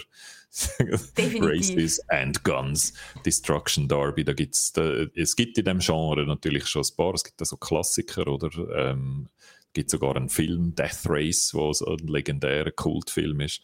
Also es ist ein Genre, wo nicht schon, da haben schon viele Leute daran sich versucht. Von dem her ist das noch, ähm, ist das wahrscheinlich noch schwierig, das gut zu bringen. Aber online und mit Chaos und Auto, die explodieren, das könnte schon noch cool sein. Könnte schon noch cool sein. Und es erinnert mich auch sehr an Wreckfest, muss ich sagen. Und ja, Wreckfest ja, ist so das Autospiel, mit dem ich mit Abstand am meisten Spass hatte in den letzten, ich weiß gar nicht wie viele Jahren. Und dann machst du das auch mega oft. Du hast einfach so eine ovale Bahn oder ein Achte und es geht darum, irgendwie ja. zu überleben. Nur hast du dort keine Waffe. Und wenn man mir in Breakfast noch irgendwie ein Maschinengewehr aufs Dach binden würde, Weißt du, wie würde ich nie mehr aufhören, das Spiel zu spielen, Guido? Das wäre ja noch viel lustiger. Von dem ja. her, ich, ich habe viel Hoffnung für das Spiel, muss ich sagen. Also das Prinzip es ist so Mario Kart für Erwachsene, oder? Aber in dem Moment, wo man das, wo man das sagt, muss man natürlich auch, äh, dann hat man ein grosses Vorbild, oder? Nichts ist so gut balanciert und hat so gute Strecken und so eine gute Fahrphysik wie Mario Kart für die Art von Game, oder? Von dem her, äh. da kann es schon sein, dass es sich dann anfängt ungerecht anfühlen oder nicht schnell genug ist oder so und dann, dann wird es schwierig. Ja. Ich weiß nicht. Ich glaube, mit Mario Kart werde ich es jetzt echt nicht vergleichen. Es geht ja, die Strecke ist ja auch immer die gleiche, es geht im Kreis.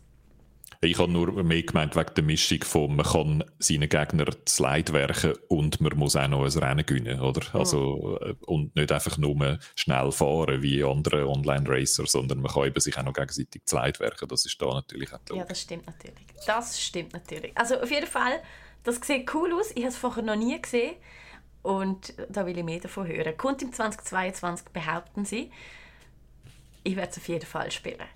Und dann findet ihr dort nochmal eine ganz äh, lustige Absurdität. Sie heißt Moroi und besticht meiner Meinung nach vor allem in erster Linie durch, wie es aussieht. Es sieht total irr aus. Es ist so super düster.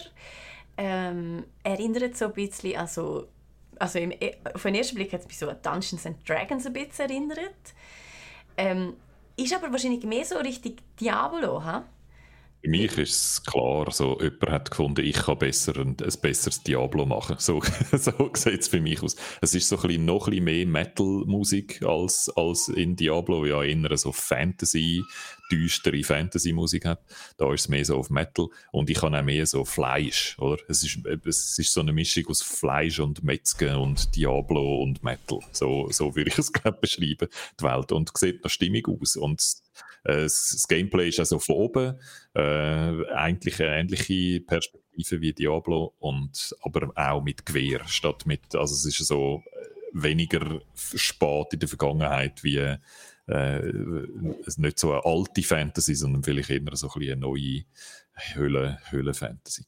Aber ich glaube, so für Leute, die gerne Death Metal haben und komische Metal-Covers, Optik noch geil finden und die Musik cool finden, sieht stimmig aus. Sieht, jemand, sieht aus, wie wenn jemand so eine klare Vision, eine stilistische Vision hat. Ja, es ähm, soll ganz viele so, ähm, glaub, so klassische Adventure-Features drin haben, also Crafting und es ist, glaube ich, ein richtiges Game dahinter. Also, ich hatte, als ich den Trailer das erste Mal gesehen habe, habe ich gedacht, das ist vielleicht einfach so im, im Kreis laufen und Gegner abschiessen. Aber ich glaube, da gehört noch viel mehr zu dem Game. Also ich bin sehr gespannt. Die sind, glaube sehr ambitioniert. Und wenn man sieht, was sie grafisch schon so geleistet haben, muss ich also sagen, da steckt ein Haufen Arbeit drin. Ja. Moroi. Auch noch nie gehört. Moroi. Ich habe die ja alle noch nie gehört. Ich bin total entsetzt, dass ich die alle noch nie gehört habe. Ich glaube, vielen von euch Die sind alle, das muss man vielleicht auch sagen, dass Team Cars schon auf nächstes Jahr angesagt ist, würde ich jetzt mal noch mit einem grossen ähm, Fragezeichen dahinter sagen, weil das, was Swiss Games ja macht, ist Games zusammensammeln in der Schweiz, die schon an einem guten Ort sind, die aber eigentlich auf der Suche nach einem Publisher sind, oder? Und dann die mitnehmen und an eine Messe gehen, wie zum Beispiel die Gamescom, in der Hoffnung, dass man dort dann einen Publisher findet. Und ich glaube, die meisten Games, wo wir jetzt davor reden, haben alle noch keinen Publisher. Und würden natürlich alle sehr davon profitieren, einen Publisher zu haben, weil das in der Regel bedeutet, noch mehr Geld können zu investieren. Und noch ein bisschen mehr von den Wünschen dann effektiv auch umzusetzen. Und die sind alle so in dem Zustand. Von dem her, ja, auch wenn die mal auf nächstes Jahr angesagt sind, es ist gut möglich, dass viele von denen dann noch ein Weile lang weiterentwickelt werden. Was ja auch schön wäre, oder wenn es schaffen, einen Publisher zu finden und können weiterentwickeln, dann können sie auch noch ein bisschen näher an die Vision herankommen, die sie haben.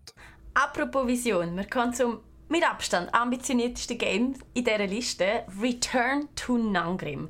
Ich meine, schaut euch das an. Vielleicht habt ihr es sogar schon mal gesehen, das ist das einzige Game, das ich auch schon kennt habe, weil sie es doch schon das ein oder andere Mal also zu der Game Show und so gezeigt haben. Ähm, und auch dort bin ich immer zum Team her und habe gesagt, hä, was wird das? Also, und wie viele Leute sind er? Und Ja. auf wen ist das geplant? Weil die bauen einfach Skyrim.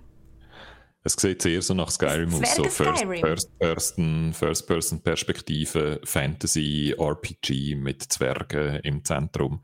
Es sehr so, besser ja, aus Lord als of the Rings und. Skyrim.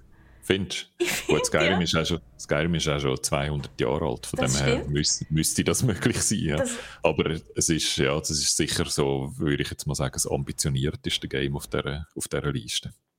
Unglaublich. Also auf das bin ich wirklich gespannt, wie ein Flitzebogen. Ich wünsche mir so fest, dass das rauskommt. Ähm, weil, ja, ich glaube, da haben wir beide ein bisschen Angst, dass sich die da etwas aufhalten, wo doch gar nicht möglich ist mit einem Schweizer Team. Die brauchen doch hunderte von Leuten für das. Also, Aber ist super, shoot, shoot high, oder? Äh, probieren, finde ich super. ich finde es so Die, super. können, ja, die setzen alles auf. Und wir haben ja schon mal, wir haben zum Beispiel mal über Train äh, Simulator geschwätzt, oder? Nein, warte, sag, sag ich es falsch. Train Ähm, Fever. Transport Fever. Transport Fever und vorher Train Ja. Fever, wo ja auch so völlig überambitioniert sind, äh, der Meinung von allen an und wo es dann aber durchgezogen haben und erfolgreich äh, sind damit. Das Das stimmt. wäre aber natürlich auch denen zu wünschen. Ich mag mich auch noch gut an das Interview erinnern und dass sie irgendwann gesehen haben, sie haben eine große Liste von Sachen, die sie noch gerne machen würden, aber unmöglich können, weil sie einfach ein viel zu kleines Team sind. Und sie haben schon müssen recht auch wieder oben runterkommen mit dem, was sie mal geplant haben.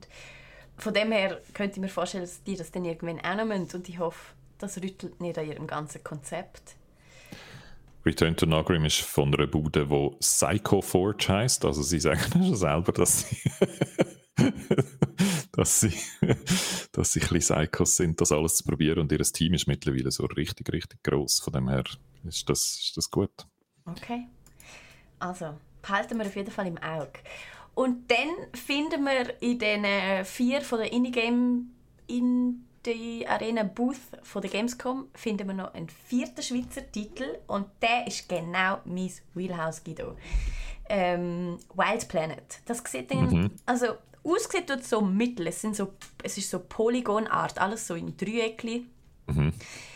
Ähm, und es ist aber Hat mich auch wieder an, an, ähm, an No Man's Sky erinnert, von, der- von, der, von der Optik her. Nur von der Optik, aber die sieht auch sehr so aus. Ja. Ja, das hat ein bisschen etwas, das stimmt. Ähm, ich habe gerade noch schnell den falschen Trailer gemacht. Jetzt läuft er richtig. Wild Planet heisst es. Ähm, und es ist ein Survival-Game. So richtig klassisch. Also du hast zuerst nichts.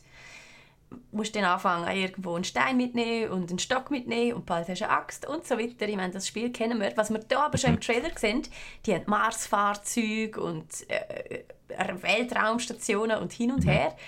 Also es, es scheint ein, ein tiefes System zu sein von Stock und Stein und wir bauen es aus, was ich schon mal mega cool finde, weil das ist ja dann auch das Problem, wenn man so ein bisschen an merkt, ah, man kann gerne nicht so viel machen oder so. Die mhm. kämpfen da gegen Roboter, schiessen Laser, also es tönt, es tönt gross. Und auf der anderen Seite sieht man dann immer wieder, wie sie Stock und Stein abbauen und irgendwie Metall zusammenschmelzen. also, ja.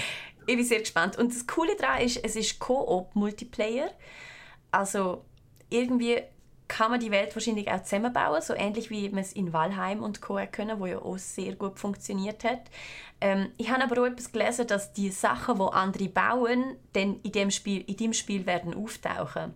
Also dass es auch so ein bisschen Global Multiplayer noch Elemente drin hat. Das, keine Ahnung, wie das dann wird funktionieren. Das gibt es doch auch in ähm, No Man's Sky, oder? Oder haben Sie das äh, nicht wollen? Ja, aber nicht von Anfang an, oder? Das, ja. die, das Drama haben wir ja zu Genüge durchgecatcht. Und das ist auch da so, oder? Das ist alles eine persistent Welt mit Multiplayer und gegen gemeinsamem Crafting, wo dann noch, ja, also das ist einfach auch sehr, sehr anspruchsvoll, sehr äh, ehrgeizig. Darum sind wir da auch gespannt, ob es dann wirklich das können durchziehen was sie sich im Moment noch vorgenommen haben. Mhm. Ist auch wieder ganz kleines Team. Ich muss sagen, das Survival Game ist nicht so mies. Also es geht mir ein bisschen zu lang und ist zu schwierig und ist zu kompliziert und hat zu wenig Geschichte und so. Und äh, da bin ich mal gespannt, wie das dann rauskommt. Wild Planet. Ich bin auch sehr gespannt drauf. Ähm, das sind die vier, die ihr ähm, eben könnt sehen online. Und dann gibt es aber noch äh, 14 weitere, von denen wir euch hier noch mhm. ein paar mehr vorstellen wollen, weil die sind uns auch mega fest ins Auge gestochen, weil sie super aussehen. Guido, ich glaube, wir sind uns einig, wenn wir Wandering Village zuerst nennen, weil das sieht einfach mega cool aus. Ein neues Projekt von Strayphone Studios. Sie haben es schon ein paar Mal ähm, an verschiedenen Orten können zeigen Es ist ein Städtebau auf einem Dino-Rücken. Ja, genau. Also Städtebau oder mehr so Dörflibau, wie, wie, es einen Haufen Games gibt. Und der Unterschied da ist, dass das Dörfli nicht einfach auf dem Boden ist, sondern auf dem Rücken von einem riesigen Viech, das so ein bisschen dinosauriermäßig aussieht und so Gras und Wald auf seinem Rücken hat und dann langsam rumläuft mit dem Dörfli auf dem Rücken. Und ich weiß es nicht genau, aber ich nehme an, dass es dann dass die Art und Weise, wie wir das Dörfli bauen, beeinflusst, wie gut es dem Dino geht und dass er dann je weiter er läuft, wahrscheinlich, je besser wir das Dörfli bauen. Und irgendwann ist also das Dörfli nicht mehr gut, Dino stirbt ab und dann müssen wir wieder von vorne anfangen. So habe ich es interpretiert aus dem, aus dem Trailer. Und das finde ich eigentlich noch eine coole, so eine coole, könnte man als einen coolen Loop vorstellen. Oder? Was muss ich machen, dass mein Dino noch ein bisschen weiterläuft und noch ein bisschen weiterkommt? Mhm. Ich kann mir auch vorstellen, also ich kann mir vieles vorstellen, was, wie der Dino könnte die Städtebaumechanik beeinflussen, wenn er zum mhm. Beispiel irgendwo einen äh, keine Ahnung, Fluss kommt und etwas trinkt oder so, dass unsere Stadt Abs dann ja. plötzlich viel Wasser hat. Absolut. Dass du eigentlich wie so eine logische äh, äh, Linie drin hast, eine dramaturgische Linie, dass sich auch de, äh, das Wetter rundherum verändert oder ja genau Einflüsse von außen kommen, die dann beeinflussen, wie du dein Dörfli bauen musst. Genau. Das ist, ist eine sehr coole Idee, bin ich gespannt. Und sieht vor allem sehr schön aus. Wandering Village, Strayphone Studios, ähm, ja, und dann haben wir noch absolutes Chaos ähm, mit Poolparty. Poolparty ist mir jetzt auch noch so ins Auge gestochen, weil es, wieder, weil es mir sehr halt so an Retimed und so die Art von, von Games äh, erinnert hat. Das ist, Wieder zwei Fall Guys. Zwei gegen zwei. Fall Guys, für das jetzt gerade zu wenig Leute. Das ist ja. einfach zwei gegen zwei, habe ich gemeint. Es ist, ähm, ich glaube auch, aber nur schon optisch ist es doch Ah, optisch, ja, stimmt. Die Figürli erinnern so ein bisschen an Fall Guys, genau. Und ich weiß nicht, ob es online ist oder ob es Couch Coop ist oder ob es beides ist. Es sieht mindestens noch sehr so nach, äh, nach äh, Couch Coop aus und äh, im Wesentlichen zwei gegen zwei und dann irgendein Böllen. Und dann hat es so Tennis-ähnliche, Fußball-ähnliche Spiel, Pong-ähnliche Spiel, ganz viele verschiedene. Immer ist irgendwie noch ein Pool involviert, wo man entweder drin ist oder der Böllen muss reinbringen. Und es sieht sehr so nach schnellem Chaos aus. Und ähm, wenn es schaffen, so tight zu sein wie Retimed, dann wäre das vielleicht ein Kandidat für die Schweizer E-Sport-Liga. Nein, die Swiss Games E-Sport-Liga, genau, wo ja vor allem im Moment Retimed gespielt wird und äh, vielleicht vertreibt es dort noch eine andere Disziplin. Sind wir gespannt. Ähm, die, die Leute von esports.ch sind am Zuschauen. Die können euch gerade schon mal auf die Liste schreiben. Pool Party. Vielleicht auch ein nächster grosser Titel. Naja, da, da wage ich jetzt noch ein bisschen dran zu zweifeln, aber es sieht nach einem lässigen Partyspiel aus, finde ich. Ja, also, genau. Mit ein bisschen Abwechslung auch. Das ist schon auch einmal ein bisschen ähm, das Problem an diesen Party-Games. Da muss man sich dann nicht auf Worms einigen oder auf Mario Kart oder so. Da kommt einfach so random Minigames daher wenn die alle Spaß machen, ist das super. Ja, also ich muss ganz ehrlich sagen, die Swiss Games sind mein absolutes Highlight bis jetzt an dieser, ähm, an dieser Gamescom. Vor allem auch, weil ich die meisten davon noch gerne nie gesehen habe und mega positiv überrascht bin, was da wieder alles Neues kommt aus der Schweiz, wo, eben, wir haben es jetzt schon ein paar Mal betont, von Jahr zu Jahr einfach immer besser wird. So optisch, zumindest auf den ersten Blick, bevor wir es überhaupt haben können spielen. Ähm, ja, was haben wir noch? Oh, wir haben noch das grösste Schweizer Game äh, vergessen. Das, das müssen wir natürlich noch erwähnen. Das ist natürlich nicht in der Indie-Arena, sondern die haben ihren eigenen Stand äh, an der Gamescom. Der Landwirtschaftssimulator 22, der ja jetzt dann im November, sage ich es richtig? Ich glaube, im November kommt er raus. Äh, muss gerade schnell kommen kontrollieren. Sie können es euch erzählen. November 22, genau. 22. November kommt der Landwirtschaftssimulator 22 und sie haben jetzt für die Gamescom einen Gameplay-Trailer rausgelassen. Vorher hat man mehr so Story- und, und äh, Machinery-Trailer gesehen. Und ähm, ich glaube, die wichtigsten Neuerungen sind eine neue Map, Au Belleron und wie man es vielleicht im Namen schon kann, äh, erahnen Weinbau. Weinbau kommt neu in Landwirtschaftssimulator und natürlich all die coolen Maschinen, die spezifisch auf Weinbau, äh, auf einen Weinberg trimmen und, und äh, ver verarbeiten gemacht sind. Und dann, was man auch noch sieht, Schnee. Ich glaube, das ist auch neu in Landwirtschaftssimulator. Ich glaube, Schnee und Schneepflüge und so hat es, glaube ich, noch nie gegeben. Krass, einfach, das heisst, man muss den Winter durchstehen einfach dort umeinander fahren und Schnee umeinander fliegen, da freue ich mich schon sehr drauf. da könnt ihr also davon ausgehen, dass ich im November dann ganz viel Schnee umfliege, wenn äh, Ja, nicht nur das, auch Weinbauen, das klingt ja wirklich nach ja, einem Guido-Update für den Landwirtschaftssimulator. Ich habe was mir so ein bisschen gefällt und was ich so gespielt habe in der letzten Zeit und dann gefunden, so, packen wir das alles zusammen. Super. Landwirtschaftssimulator 22. Ich hätte es gerade mega gekirnt, weil wir doch so eine gute Eselsbrücke hatten. Der 22. Landwirtschaftssimulator kommt am 22. November. 22.11. voilà. voilà. So wird ein Schuh daraus. Ähm, so viel zu der Gamescom. Sie geht noch weiter bis, Guido, ich bin mir gerne nicht sicher, bis am Sonntag oder bis nur am Freitag? Ich habe gemeint bis ja. am Sonntag, aber ich bin jetzt unsicher. Aber ich habe das Gefühl, ich glaube, die meisten... Datum? Mittwoch In meinem Kalender. Okay, gut, dann ist unser Kalender falsch. Ähm, das, ja, es, kommt, es, es kann schon sein, dass heute jetzt im Laufe des Tages noch News kommen, dass morgen noch irgendjemand einen Stream macht oder so, aber ich glaube, die grössten äh, News sind jetzt vorbei. Die haben wir jetzt hoffentlich alle verwünscht durch unser Verschieben auf den Donnerstag. Und sonst würden wir so in der nächsten Woche noch nachliefern, falls noch etwas Wichtiges passiert. So ist das. Äh, wir haben aber noch mehr zum Besprechen heute. Und zwar haben wir ja beide 12 Minutes gespielt, Guido. Mhm.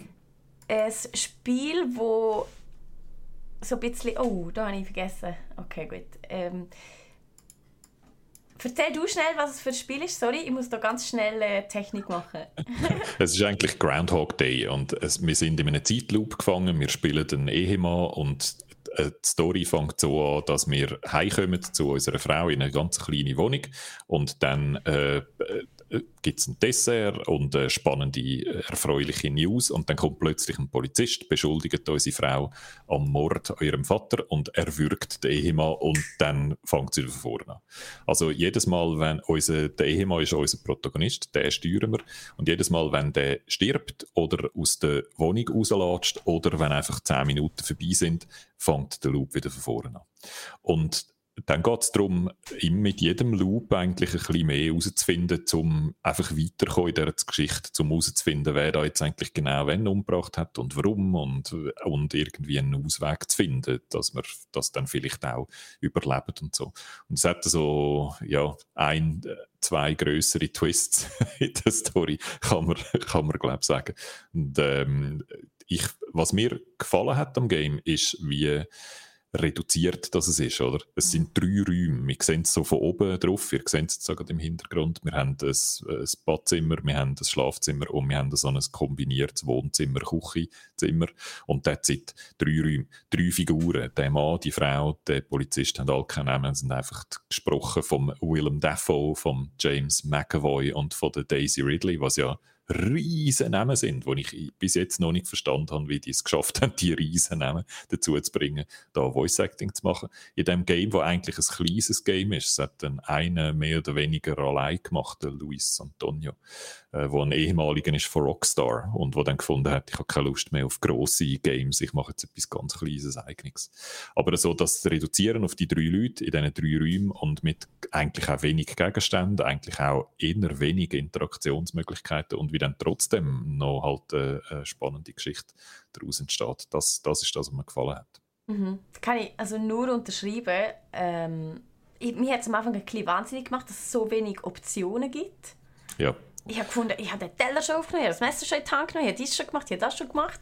Was soll ich denn jetzt noch machen? Also ich finde, was mich ein bisschen im Spiel gestört hat, und das ist aber auch ein bisschen eine verzogene ähm, Variante fast schon auf Games zu schauen, aber ich habe das Gefühl, es geht mittlerweile vielen so. Das Spiel hilft einem überhaupt nicht. Es schmeißt mhm. einem einfach immer wieder am Anfang von diesen zwölf Minuten her, wenn irgendetwas schief gelaufen ist oder wenn irgendwie Zeit abgelaufen ist. Und ich habe überhaupt keine Idee gehabt, zum Teil, was ich könnte als nächstes noch ausprobieren so. Wir sind touren schnell die Möglichkeiten ausgegangen. Ich würde ich finde auch, ich finde, es gibt ein paar Sachen, die nicht so gut sind an dem Game. Ich finde, ähm, das, was du beschreibst, äh, so ist es mir auch gegangen. Es ist häufig so, dass der, ähm, dass die so ein bisschen an eine Frustwand anrührt und dann einfach wartet, bis du dann irgendwie selber nochmal eine Idee hast. Es hilft dir überhaupt nicht, irgendwie noch etwas anderes auszuprobieren oder, oder es gibt, es hat kein irgendwie Hint-System oder so, wo du noch sagen, oh, das könntest du im Fall vielleicht auch noch machen. Es hat so ein ein erster großer Twist, wo man so wirklich einen, einen grossen Fortschritt macht in der Geschichte, den finde ich sehr schwierig, zum selber drauf zu kommen. Also dort musst du etwa eine, zwei, etwa drei so gedankliche Sprünge machen, wo ich nicht sicher bin, ob das schaffst, die alle drei alleine zu machen, ohne dass du irgendwo gehst, beschissen und auf dem Internetkanal schauen. Ja. Also, den finde ich ein bisschen schwierig. Ich finde, es hat so ein, zwei Sachen, die ich schwierig finde. Und dann das häufiges Game keine Antwort hat auf etwas, was du machst, oder? Mhm. Sondern wirklich einfach das sogar auch völlig ignoriert. Das finde ich auch nicht so schön, oder? Ich, ich habe dann zum Teil so eine Interaktionsmöglichkeit, wo dann wenigstens noch einer sagt, ach, das wäre doch jetzt aus dem und dem Grund nicht lässig und, und überhaupt registriert, dass du etwas probierst, ähm, wo falsch ist. Das, das hat mir auch sehr gefällt. Dort hat mir einfach so die Politur gefällt. Und dann hast du immer wieder mal Dialoge, wo du etwas gemacht hast, wo einen gewissen Dialog auslöst, wo ein bisschen länger geht und dann passiert etwas anderes, wo auch einen Dialog auslöst und dann laufen die zum Teil übereinander drüber und machen dann keinen Sinn mehr, oder? Es macht schon Sinn, dass manchmal mehr als eine Person schwätzt, aber die schwätzen dann über Sachen, die wirklich nichts miteinander zu tun haben. Mhm. Und das Gleiche passiert bei den Animationen, dass manchmal Figuren am anderen Ort vom Zimmer stehen und so tun, wie wenn sie die Figur, die am anderen Ort ist, äh, am anderen Ende vom Zimmer ist, erwürgen würden. Und so. Also auch dort macht es zum Teil ist es wirklich einfach so sehr grob oder sehr, sehr so rauch und un unpoliert. Und dann, finde ich, kann man sich auch noch ein bisschen fragen, ob dann die Story nicht vielleicht doch eins zu, krumm ist. Ich habe einen Artikel gelesen, wo jemand gefunden hat, das ist jetzt also eine ganz, ganz schlimme Story, weil sie, ähm, ja, also der, der, der erste große Twist, also der erste gedankliche Sprung, wo man etwas machen muss, wo man am Anfang nicht drauf kommt, um einen Schritt weiterzukommen, der ist also schwer erträglich. Oder? Dort bräuchte es so Triggerwarnungen davor für, für, für die einen. Dort wird man, es ist wieder mal so etwas, wo man vom Game gezwungen wird, etwas Widerliches zu machen, nur um einfach weiterzukommen im Game. Hm. Und wo man eigentlich als Figur gar nicht unbedingt hätte machen Und dort, äh, das ist dann so etwas, wo, ich, wo die einen finden das lässig, weil's, äh, und andere finden das ganz daneben. Ja, also bei der Geschichte muss ich ehrlich sagen, bin ich auch noch zu wenig weit, um überhaupt ähm, dort können mitzureden. Aber beim Rest unterschreibe ich total, was du gesehen hast. Und ich kann mir gut vorstellen, dass die Geschichte nicht so ganz stimmig ist am Schluss eigentlich schon jetzt. Es ist nämlich schon jetzt, es ist doch auch einfach schon mal der Anfang komisch von dem ganzen Setup. So, ähm, eben, es, es, wird ja eigentlich, es ist überhaupt kein Spoiler, es, wird, es kommt Mai, fesselt sie und sagt, oh, du hast deinen Vater umgebracht und so. Und äh, irgendeine komische Uhr. Und die ist dann natürlich auch noch dort irgendwo in der Wohnung versteckt und so. Also es ist schon mal, schon mal das ist irgendwie einfach schräg. Aber ja. Ja, es, gewisse Sachen machen dann später mehr Sinn, andere Sachen sind einfach so klassische, es muss jetzt dort sein, dass wir ein Rätsel haben, oder? Ja. Also, das ist da nicht immer ganz klar, ob jetzt, äh, ob jetzt die Geschichte oder das Rätseldesign zuerst war. Das mhm. ist, manchmal kommt sich das ein bisschen quer. Und dann muss ich auch noch sagen, also der James McAvoy schätze ich eigentlich sehr und ich finde jetzt da seine schauspielerische Leistung eher ein bisschen durchzogen. Also ich habe irgendwie manchmal so ein bisschen das Gefühl gehabt, äh, das ist jetzt vielleicht nicht die beste Idee gewesen, da die riesen Namen zu besorgen, die dann so ein bisschen einen halbgaren Job machen, während sie im Kopf eigentlich an ihre nächste X-Men-Franchisen am Denken sind wäre es da nicht gescheiter gewesen, jemanden zu nehmen, den man nicht kennt, der dafür dann alles gibt und äh, die beste Leistung von seinem Leben abliefert. Also ich bin ein bisschen enttäuscht vom Voice Acting. Ich, ich, sagen, hätte, ich hätte die drei auch gar nicht erkannt. Ich bin generell schlecht im Stimmen erkennen, aber also der James äh, äh, McAvoy redet mit so einem, also mit dem breitesten Comedy-Amerikaner-Akzent, dass ich ihn also wirklich nicht erkannt hätte, wenn ich es nicht gewusst hätte, dass es ist. Mir ist es nicht aufgefallen, ich kenne die Leute auch nicht, aber was mir aufgefallen ist, und das hat mich gestört und spielt wahrscheinlich auch gross in deine Thematik drin, ich habe Dialoge einfach nicht so gut geschrieben gefunden. Ich glaube, das ist das Problem am Schluss. Mhm. Weil auch ganz viele Sachen, die ich gerne gesehen hätte, als Martina, hat es keine Option dafür gegeben im Spiel. Ja. Also, mir haben mega oft Optionen gefällt, um das zu machen, was ich eigentlich hätte wollen. Und ähm, die Dialoge greifen da schlecht ineinander zum Teil. Also eben, man kann sie dann ausfragen zum, wieso hast du deinen Vater ermordet und zwei Sekunden später fragst, sagst, hey, essen wir Dessert? Und sie sagt wahrscheinlich, ja, okay. so. Also ja. es, es gibt ähm, selten so eine Änderung, je nachdem, wie man die Reihenfolge vom, vom Dialog ja. wählt. Und wenn du an einem Ort bist, wo du nicht weiterkommst, wo du das entscheidende Knöpfchen noch nicht gefunden hast, dann kommen immer wieder die gleichen und du kannst sie 27 Mal fragen, ob sie jetzt, äh, was sie jetzt mit ihrem Vater gemacht hat. Was natürlich ein bisschen mit dieser Loop-Logik zu tun hat. Also ich finde, ein Teil von dieser man kommt, ist ein bisschen gefrustet, bis man wieder etwas geschnallt hat. Das hat schon auch mit generell der Dramaturgie von so einem Game zu tun. Oder das ist halt in einem Rätselgame so, dass du wie lange hängen bleibst, bevor du dann wieder eine Lösung findest. Aber ja, es ist nicht ein Role-Playing-Game oder ein Story-Game in dem Sinn. Für das ist dann die Rätselmechanik zu stark. Oder, ähm, und die ist recht eingeschränkt. Die ist nicht so, nicht so extrem flexibel, wie man sich vielleicht wünschen mhm. würde. Also, also, für mich ist es so ein, ein okay Game, aber jetzt nicht ein Game, das jetzt für mich in der Rangliste von der Besten vom Jahr landet. Nein, aber ich finde, es ist ähm, in der Rangliste von der interessanten Konzept doch sehr weit oben. Also das, ja. das gefällt mir sehr gut. Auch eben, was du ganz am Anfang gesehen hast, die Reduzierung auf einfach die drei Räume und was mich zwar mhm. einerseits stört, aber was ich auch sehr faszinierend finde, die weniger Optionen, die weniger Gegenstände, die weniger Möglichkeiten und was sich dann gleich alles noch daraus entwickelt, finde ich schon sehr beeindruckend, aber in der Umsetzung ist es nur okay, das stimmt, ja. Also wenn ihr es selber spielt, sind euch dessen bewusst. Es hat noch einen Haufen Ecken und Kanten, aber ähm, es ist durchaus ein interessantes Prinzip auf jeden Fall. 12 Minutes, der Guido es am Montag gespielt. Jetzt ähm, weiß ich gerne, wie wir es machen Vielleicht könnt ihr euch noch ganz, ganz kurz von Going Medieval erzählen. Da gibt es nämlich aktuell ähm, eine Early Access Version davon. Die hat in der Sommerpause groß ähm, oder so groß vielleicht auch nicht, aber doch ein paar Schlagzeilen gemacht. Als ich es gesehen habe, habe ich es sofort abladen, weil ähm, es sieht aus wie Rimworld in 3D. Und Rimworld ist so ein äh, Spiel, wo man mit ganz wenigen Bewohnern ähm, ein kleines Dorf muss errichten und Rimworld ist eines der besten Spiele auf der ganzen Welt bis heute, finde ich, weil es so tolle Geschichten generiert. Also all die Leute, die man aufnimmt in seinem Dorf, die haben Namen, die haben Eigenschaften, die haben Beziehungen zueinander, die verlieben sich vielleicht, machen Kinder. Also es, es gibt so viel Geschichte in dem Rimworld und das eben obendrauf auf all das, dass du eigentlich einfach probierst, ein Dorf aufzubauen, das sich selbst ernähren kann und irgendwie durch den Winter kommt. Das ist eigentlich die Aufgabe, die man so hat, aber all das andere entwickelt sich so nebenzu und dass jetzt mit Going mit Evil das Ganze in 3D soll rauskommen, wo man dann eben auch noch mehrere Stöcke übereinander bauen kann und alles so ein bisschen cooler und polischter ist, weil Rimworld, also wenn ihr es mal an, wenn ihr es schon kennt, wisst ihr es und sonst googelt es schnell, es ist also optisch keine Augenweide. Es ist sehr, sehr basic, es ist sehr, sehr alt, aber es ist einfach ein wahnsinnig cooles Spielprinzip. Und Going Medieval hat so ein bisschen das Potenzial, Rimworld ein bisschen Hier und Jetzt zu holen, fast schon. Ähm, ich muss aber ganz ehrlich sagen, sie haben entweder Rimworld nicht verstanden oder gerne nicht erst das Interesse, das ins Hier und Jetzt zu holen, weil sie haben den ganzen Teil ausklammert von eben, dass die Leute haben Beziehungen zueinander, sie können sich fortpflanzen, sie haben eine Geschichte und so, sondern es ist wirklich einfach, man baut das kleine Städtchen auf und könnt durch den Winter und dann kommt der nächste Winter. Mhm. Ähm, und das finde ich wahnsinnig schade, das ist so eine verpasste Chance und ich frage mich, immer steht das alles noch auf ihrer Liste. Wollen wir noch machen und schaffen wir noch bis zum 1.0 Release? Oder ist das auf der Liste, wo drauf steht, äh, hätten wir gerne gehabt, aber unser Team ist leider zu klein?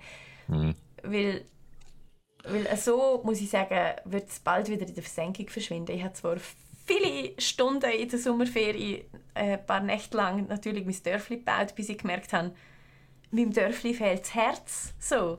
Es macht gar keinen Sinn. Da, also ja. irgendwann... Ich finde, viel von diesen Building oder, oder eben auch Survival Games konzentriert sich einfach immer viel zu fest auf Crafting von Zeug, mhm. oder?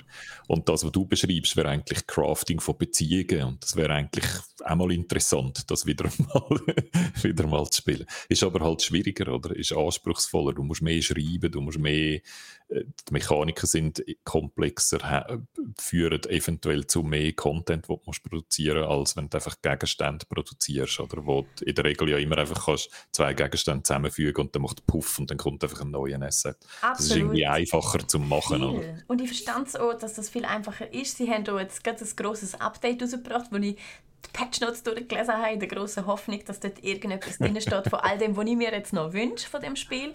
Aber es ist genau so Zeug, wo du siehst. Eben, man kann irgendetwas mehr craften, man kann das Zeug jetzt in ein Regal legen und so. Und wo ich so mhm. finde, das ist mir doch gleich, ich lege es gerne am Boden weiterhin. Es geht nicht um das. ähm, aber ja. Wenn wir, wenn wir gerade schon so bei Building-Sachen sind, ich habe dir ja noch Starmancer empfohlen, weil das auch so etwas Building ist, aber dort tut man nicht ein Dörfli bauen, sondern eine Raumstation. Ja. Hat es dort mehr Klick gemacht? Gemacht? Ja, ähm, vor allem aber, weil ich noch überhaupt nicht rauskomme. Also ich oh. habe schon ein wenig gespielt, aber ich finde es noch ähm, nicht ganz so selbsterklärend wie Going Medieval, wo es irgendwie so völlig klar ist, du musst ein, ein Haus bauen und so. Es ist im Weltall und die Prämisse ist die, ähm, wir sind unterwegs mit einem fliegenden Schiff in Richtung, keine Ahnung, Planet XY. Und die Idee ist, dass alle in so Kapseln eingefroren sind aber, ähm, und dann dort wieder aufgeweckt werden. Aber unser Schiff ist kaputt gegangen, mitten im Nirgendwo, und wir müssen so ganz, ganz hoffentlich mit unseren Ressourcen umgehen. Also es ist eigentlich null Ressourcen eingeplant für einen Flugweg, weil dort hätten alle sollen schlafen ähm, Und wir wecken so einzelne Kolonisten wieder auf wo dann eben kaum zu essen haben, kaum zu trinken haben und irgendwie zu zweit, zu dritt das hure Schiff pflegen und so, dass man wieder weiterfliegen kann. Ähm, das, das ja, habe ich, noch, also habe ich bis jetzt noch spannend gefunden, weil es einfach noch viel zum Lernen gibt und so. Am Anfang sind die Bilder ja immer mega spannend, finde ich. Ich liebe die ja alle, bis, bis mal checkst, mhm. wie sie laufen und so. Bis mal checkst, eben, wie tief sind sie. Das ist bei Going mit Evil auch ein bisschen das Problem. So, die Tiefe der Möglichkeiten ist recht ähm, simpel noch. Ja. Ja. Und das merkst du schon easy nach ein, zwei Nächten, dass es da nichts mehr gibt, was du jetzt noch könntest machen Und bei Starmancer habe ich noch nicht so viele Nächte reingesteckt, muss ich sagen. Aber das sieht, das sieht noch cool aus und bis jetzt gefällt es mir also sehr gut. Es ist, es ist heavy, weil so wenig Ressourcen herum sind. Das bin ich mir nicht gewöhnt. Das kann man doch sonst ja. bei so Spielen immer, vor allem wenn man gerade neu ist und so, kann man sagen, ach komm, gib mir viele Ressourcen und so für meinen ersten Run. Und dort gibt es das einfach nicht. Du hast einfach nichts. Das also es ist cool. mehr so survivalig, dass es alles knapp ist und wirklich sehr genau musst entscheiden, was machst, während ja. wo schickst, was machen Ja, ja. Es, ich, das ist auch noch im Early Access Stadium. Das dauert wahrscheinlich auch noch ein Weile, bis es dann wirklich so in einem einigermaßen fertigen Stadium ist. Darum da reden wir dann sicher später nochmal drüber. Und jetzt wird im Chat noch gefragt, ob wir schon über den Kracher Dokev geredet haben. Der Nathan fragt das. Und wenn der Nathan sagt, es ist ein Kracher, dann müssen wir natürlich noch darauf eingehen. Das ist eigentlich so wie Pokémon Online, Pokémon World aus Korea. So habe ich es, glaube ich, verstanden. Mit noch ein bisschen mehr Action-Adventure gesehen also deutlich besser aus als die Pokémon-Trailer von so neuen Open-World-Pokémon-Games, die man im Moment gesehen hat. Ähm, habe ich mich einfach noch nicht groß damit befasst, darum habe ich es jetzt nicht erwähnt. Aber ja, das ist sicher für Leute, die so auf der Suche sind nach, einem coolen, nach einer coolen Pokémon-Alternative. Ähm, die könnten das, finden das wahrscheinlich sehr attraktiv. Ich habe eh das Gefühl, Guido, wir, wir ähm, reden da manchmal an unserem Publikum vorbei. Wir haben nichts von Pokémon den ganzen Sommer durch erzählt und dabei sind die da wieder irgendetwas am Jagen? Ja, Pokémon Unite ist rausgekommen und ich finde es einfach, ja, mich interessiert es einfach nicht, excuse. Wenn der Guido keine Lust mehr hat auf Pokémon, äh, Ladies and Gentlemen, dann wissen wir, welche Stunde es geschlagen hat. es ist ein Pokémon-Battler und das kann ich verstehen und dann ist es aber, würde ich jetzt einfach mal befürchten, dass es durchzogen ist von irgendwelchen Verkaufsmechanismen und Pay-to-Win-Shit und darum habe ich nicht so richtig Lust drauf. Aber äh, ja. Antenat und sagt, man, hat noch viel Yokai Watch Influence, wo natürlich auch ein Pokémon-Klon ist. Also es führt schlussendlich eben alles immer wieder zu Pokémon zurück, oder? Und darum ist Pokémon immer noch so groß, weil das einfach so original ist. Und darum haben es auch all die anderen schwierig, etwas wirklich besser zu machen. Weil, ja, wir kennen einfach all die blöden Pokémon, oder? Wir kennen die Figuren. Und eine ganz neue Welt mit ganz neuen Figuren zu etablieren, nebendran, die besser ist, das ist einfach extrem schwierig. Ich habe übrigens letzte Woche noch ein Wett verloren. Ähm, in, einer, in einer Streitfrage darum, was hat es eigentlich zuerst gegeben, Pokémon-Karten oder Pokémon-Games? Was würdest du schätzen? Ach, ich hätte jetzt gesagt, die Serie und die Karten sind wahrscheinlich mehr oder weniger gleichzeitig rausgekommen und dann bald einmal ein Game, aber wahrscheinlich alles mehr oder weniger gleichzeitig. Aber ich hätte jetzt gesagt, zuerst die Serie und dann Karten und dann das Game. Ähm, also es kommt natürlich noch darauf an, wie wir es sagen Also in Europa wäre das Spiel zuerst gewesen und dann erst irgendwie drei Jahre später Karten. Ich habe zuerst mit der Karte gespielt, bevor ich von einem Game gewusst habe. Ich war da ein bisschen late to the game, gewesen, offenbar. Okay.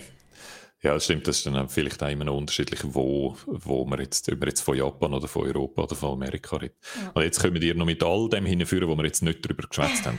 ähm, also, natürlich haben wir auch gesehen, dass es ein neues Lego Star Wars äh, ähm, Ding gegeben hat. Das schauen wir dann zu einem späteren Zeitpunkt an. Das ist natürlich ein Kandidat für ein, für ein Let's Play. Und der Federlicht fragt noch, ob Dwarf Fortress, ob, ob man das dann wieder spielt, wenn es äh, als Steam-Version rauskommt. Ich weiß nicht. Ich verweise da mal noch auf meine 15 Minuten lange Dwarf Fortress Einsteiger-Tutorial, wo immer noch sehr, sehr, sehr gut läuft, obwohl das schon 100 Jahre alt ist, das Video.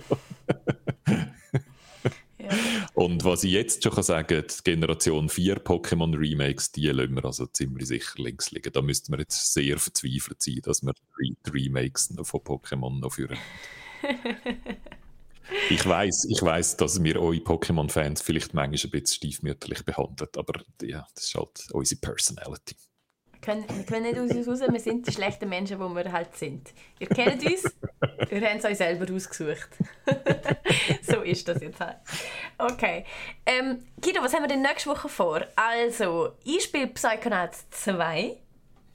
Das wird lustig. Bin ich extrem gespannt, wie du das findest, weil Psychonauts ist ein absoluter Klassiker. Oder? Da gibt es sehr viele Leute, die das innig, innig geliebt haben. Damals ist es Double Fine Game. Tim Schafer, Tim Schafer, der schon bei Secret of Monkey Island dabei war, also bei all diesen legendären LucasArts Adventures, ist er zuerst so ein, ein Level-Designer und dann später aufgestiegen. Ist der, der Brutal Legend gemacht hat mit dem, äh, mit dem Jack Black zusammen, wo immer noch so ein bisschen ein verkenntes äh, komisches Heavy Metal Game war. Sehr ein humorvoller Mensch und Psychonauts 2 hat äh, extrem viel Geld reingeholt in kürzester Zeit mit Crowdfunding. Die haben irgendwie nicht ganz 4 Millionen die aufgeworfen äh, über Crowdfunding, um die Entwicklung zu starten, weil einfach die Leute Psychonauts so gerne haben und gerne mehr hätten wollen von dem. Also das ist ein Game, wo recht viele so Erwartungen auf den Schultern lastet. Und du hast Psychonauts nie gespielt und würde ich jetzt sagen, hast auch sonst wahrscheinlich noch nicht allzu viel Kontakt gehabt mit Tim Schafer Humor und Tim Schafer Games. Darum kommst du so sehr frisch an das Psychonauts 2 an und ich bin sehr gespannt, wie es dann funktioniert, wenn man den ganzen Nostalgie-Kram nicht hat, oder? Mhm. sondern wenn man einfach sagt, es ist ein neues Spiel, das heute rauskommt. Äh, man kann sich freuen, glaube ich, weil ich habe also schon Artikel gelesen von Game of the Year und so, also es gibt Leute, die begeistert oh, sind. Das ja. ist mega cool, das höre ich sehr gerne, weil ich muss sagen, ähm, äh, wie die Jungfrau zum Kind definitiv, auch jetzt noch, obwohl ich es irgendwie schon seit einer Woche installiert habe auf dem PC, habe ich es, glaube noch nicht zwei Stunden gespielt, weil zuerst, also zuerst hatte ich es ganz kurz nur Zeit gehabt und nachher habe ich mein Auge verletzt und es ist einfach zu crazy, um das Spiel einäugig zu spielen, muss man sagen. Ich habe mich warten. Ja. Darum habe ich es jetzt immer noch nicht gespielt und eben, ich, freue mich eigentlich recht darauf, das jetzt dann mal anzufangen. Das steht auch noch auf meiner To-Do-Liste. Psychonauts. Und dann sind in der nächsten Woche ähm, haben wir eigentlich, können wir euch jetzt schon verraten, gibt es ein Geeksofa völlig ohne Games. Jetzt haben wir zwei Wochen lang nur über Games geredet. Jetzt ist mal fertig. Genau, nächste Woche sind dann der Jürg und ich am Start und reden über all die Sachen, die wir so den Sommer durchgeschaut haben. Der Jürg ist eine Weile lang nicht da gewesen. Wir haben jetzt äh, wir haben viele Gäste gehabt, selten Gelegenheit gehabt. Also jetzt können wir dann endlich mal noch über die Loki-Serie reden und so. Das machen wir nächste Woche am Mittwoch am 1 mit dem Jürg und mir. Serien-Junkies aufgepasst, sage ich da nur. Und jetzt äh, war's das von unserer Gamescom, unserem Gamescom-Spezial am Donnerstag. Nächste Woche dann alles wieder regulär. Let's Plays wieder mit den Leuten hoffentlich, die auf dem Thumbnail sind. Geeksofas wieder zu den Zeiten, die ihr euch gewöhnt sind. Also entweder Montagabend um 8 Uhr zum Let's Play oder Mittwoch Mittag am Eis sehen wir uns wieder. Bis dahin, habt's gut, bleibt gesund und wenn ihr mit uns noch irgendetwas ausdiskutieren wollt, könnt ihr über auf Discord. Wir sind allzeit bereit. Tschüss! Adieu!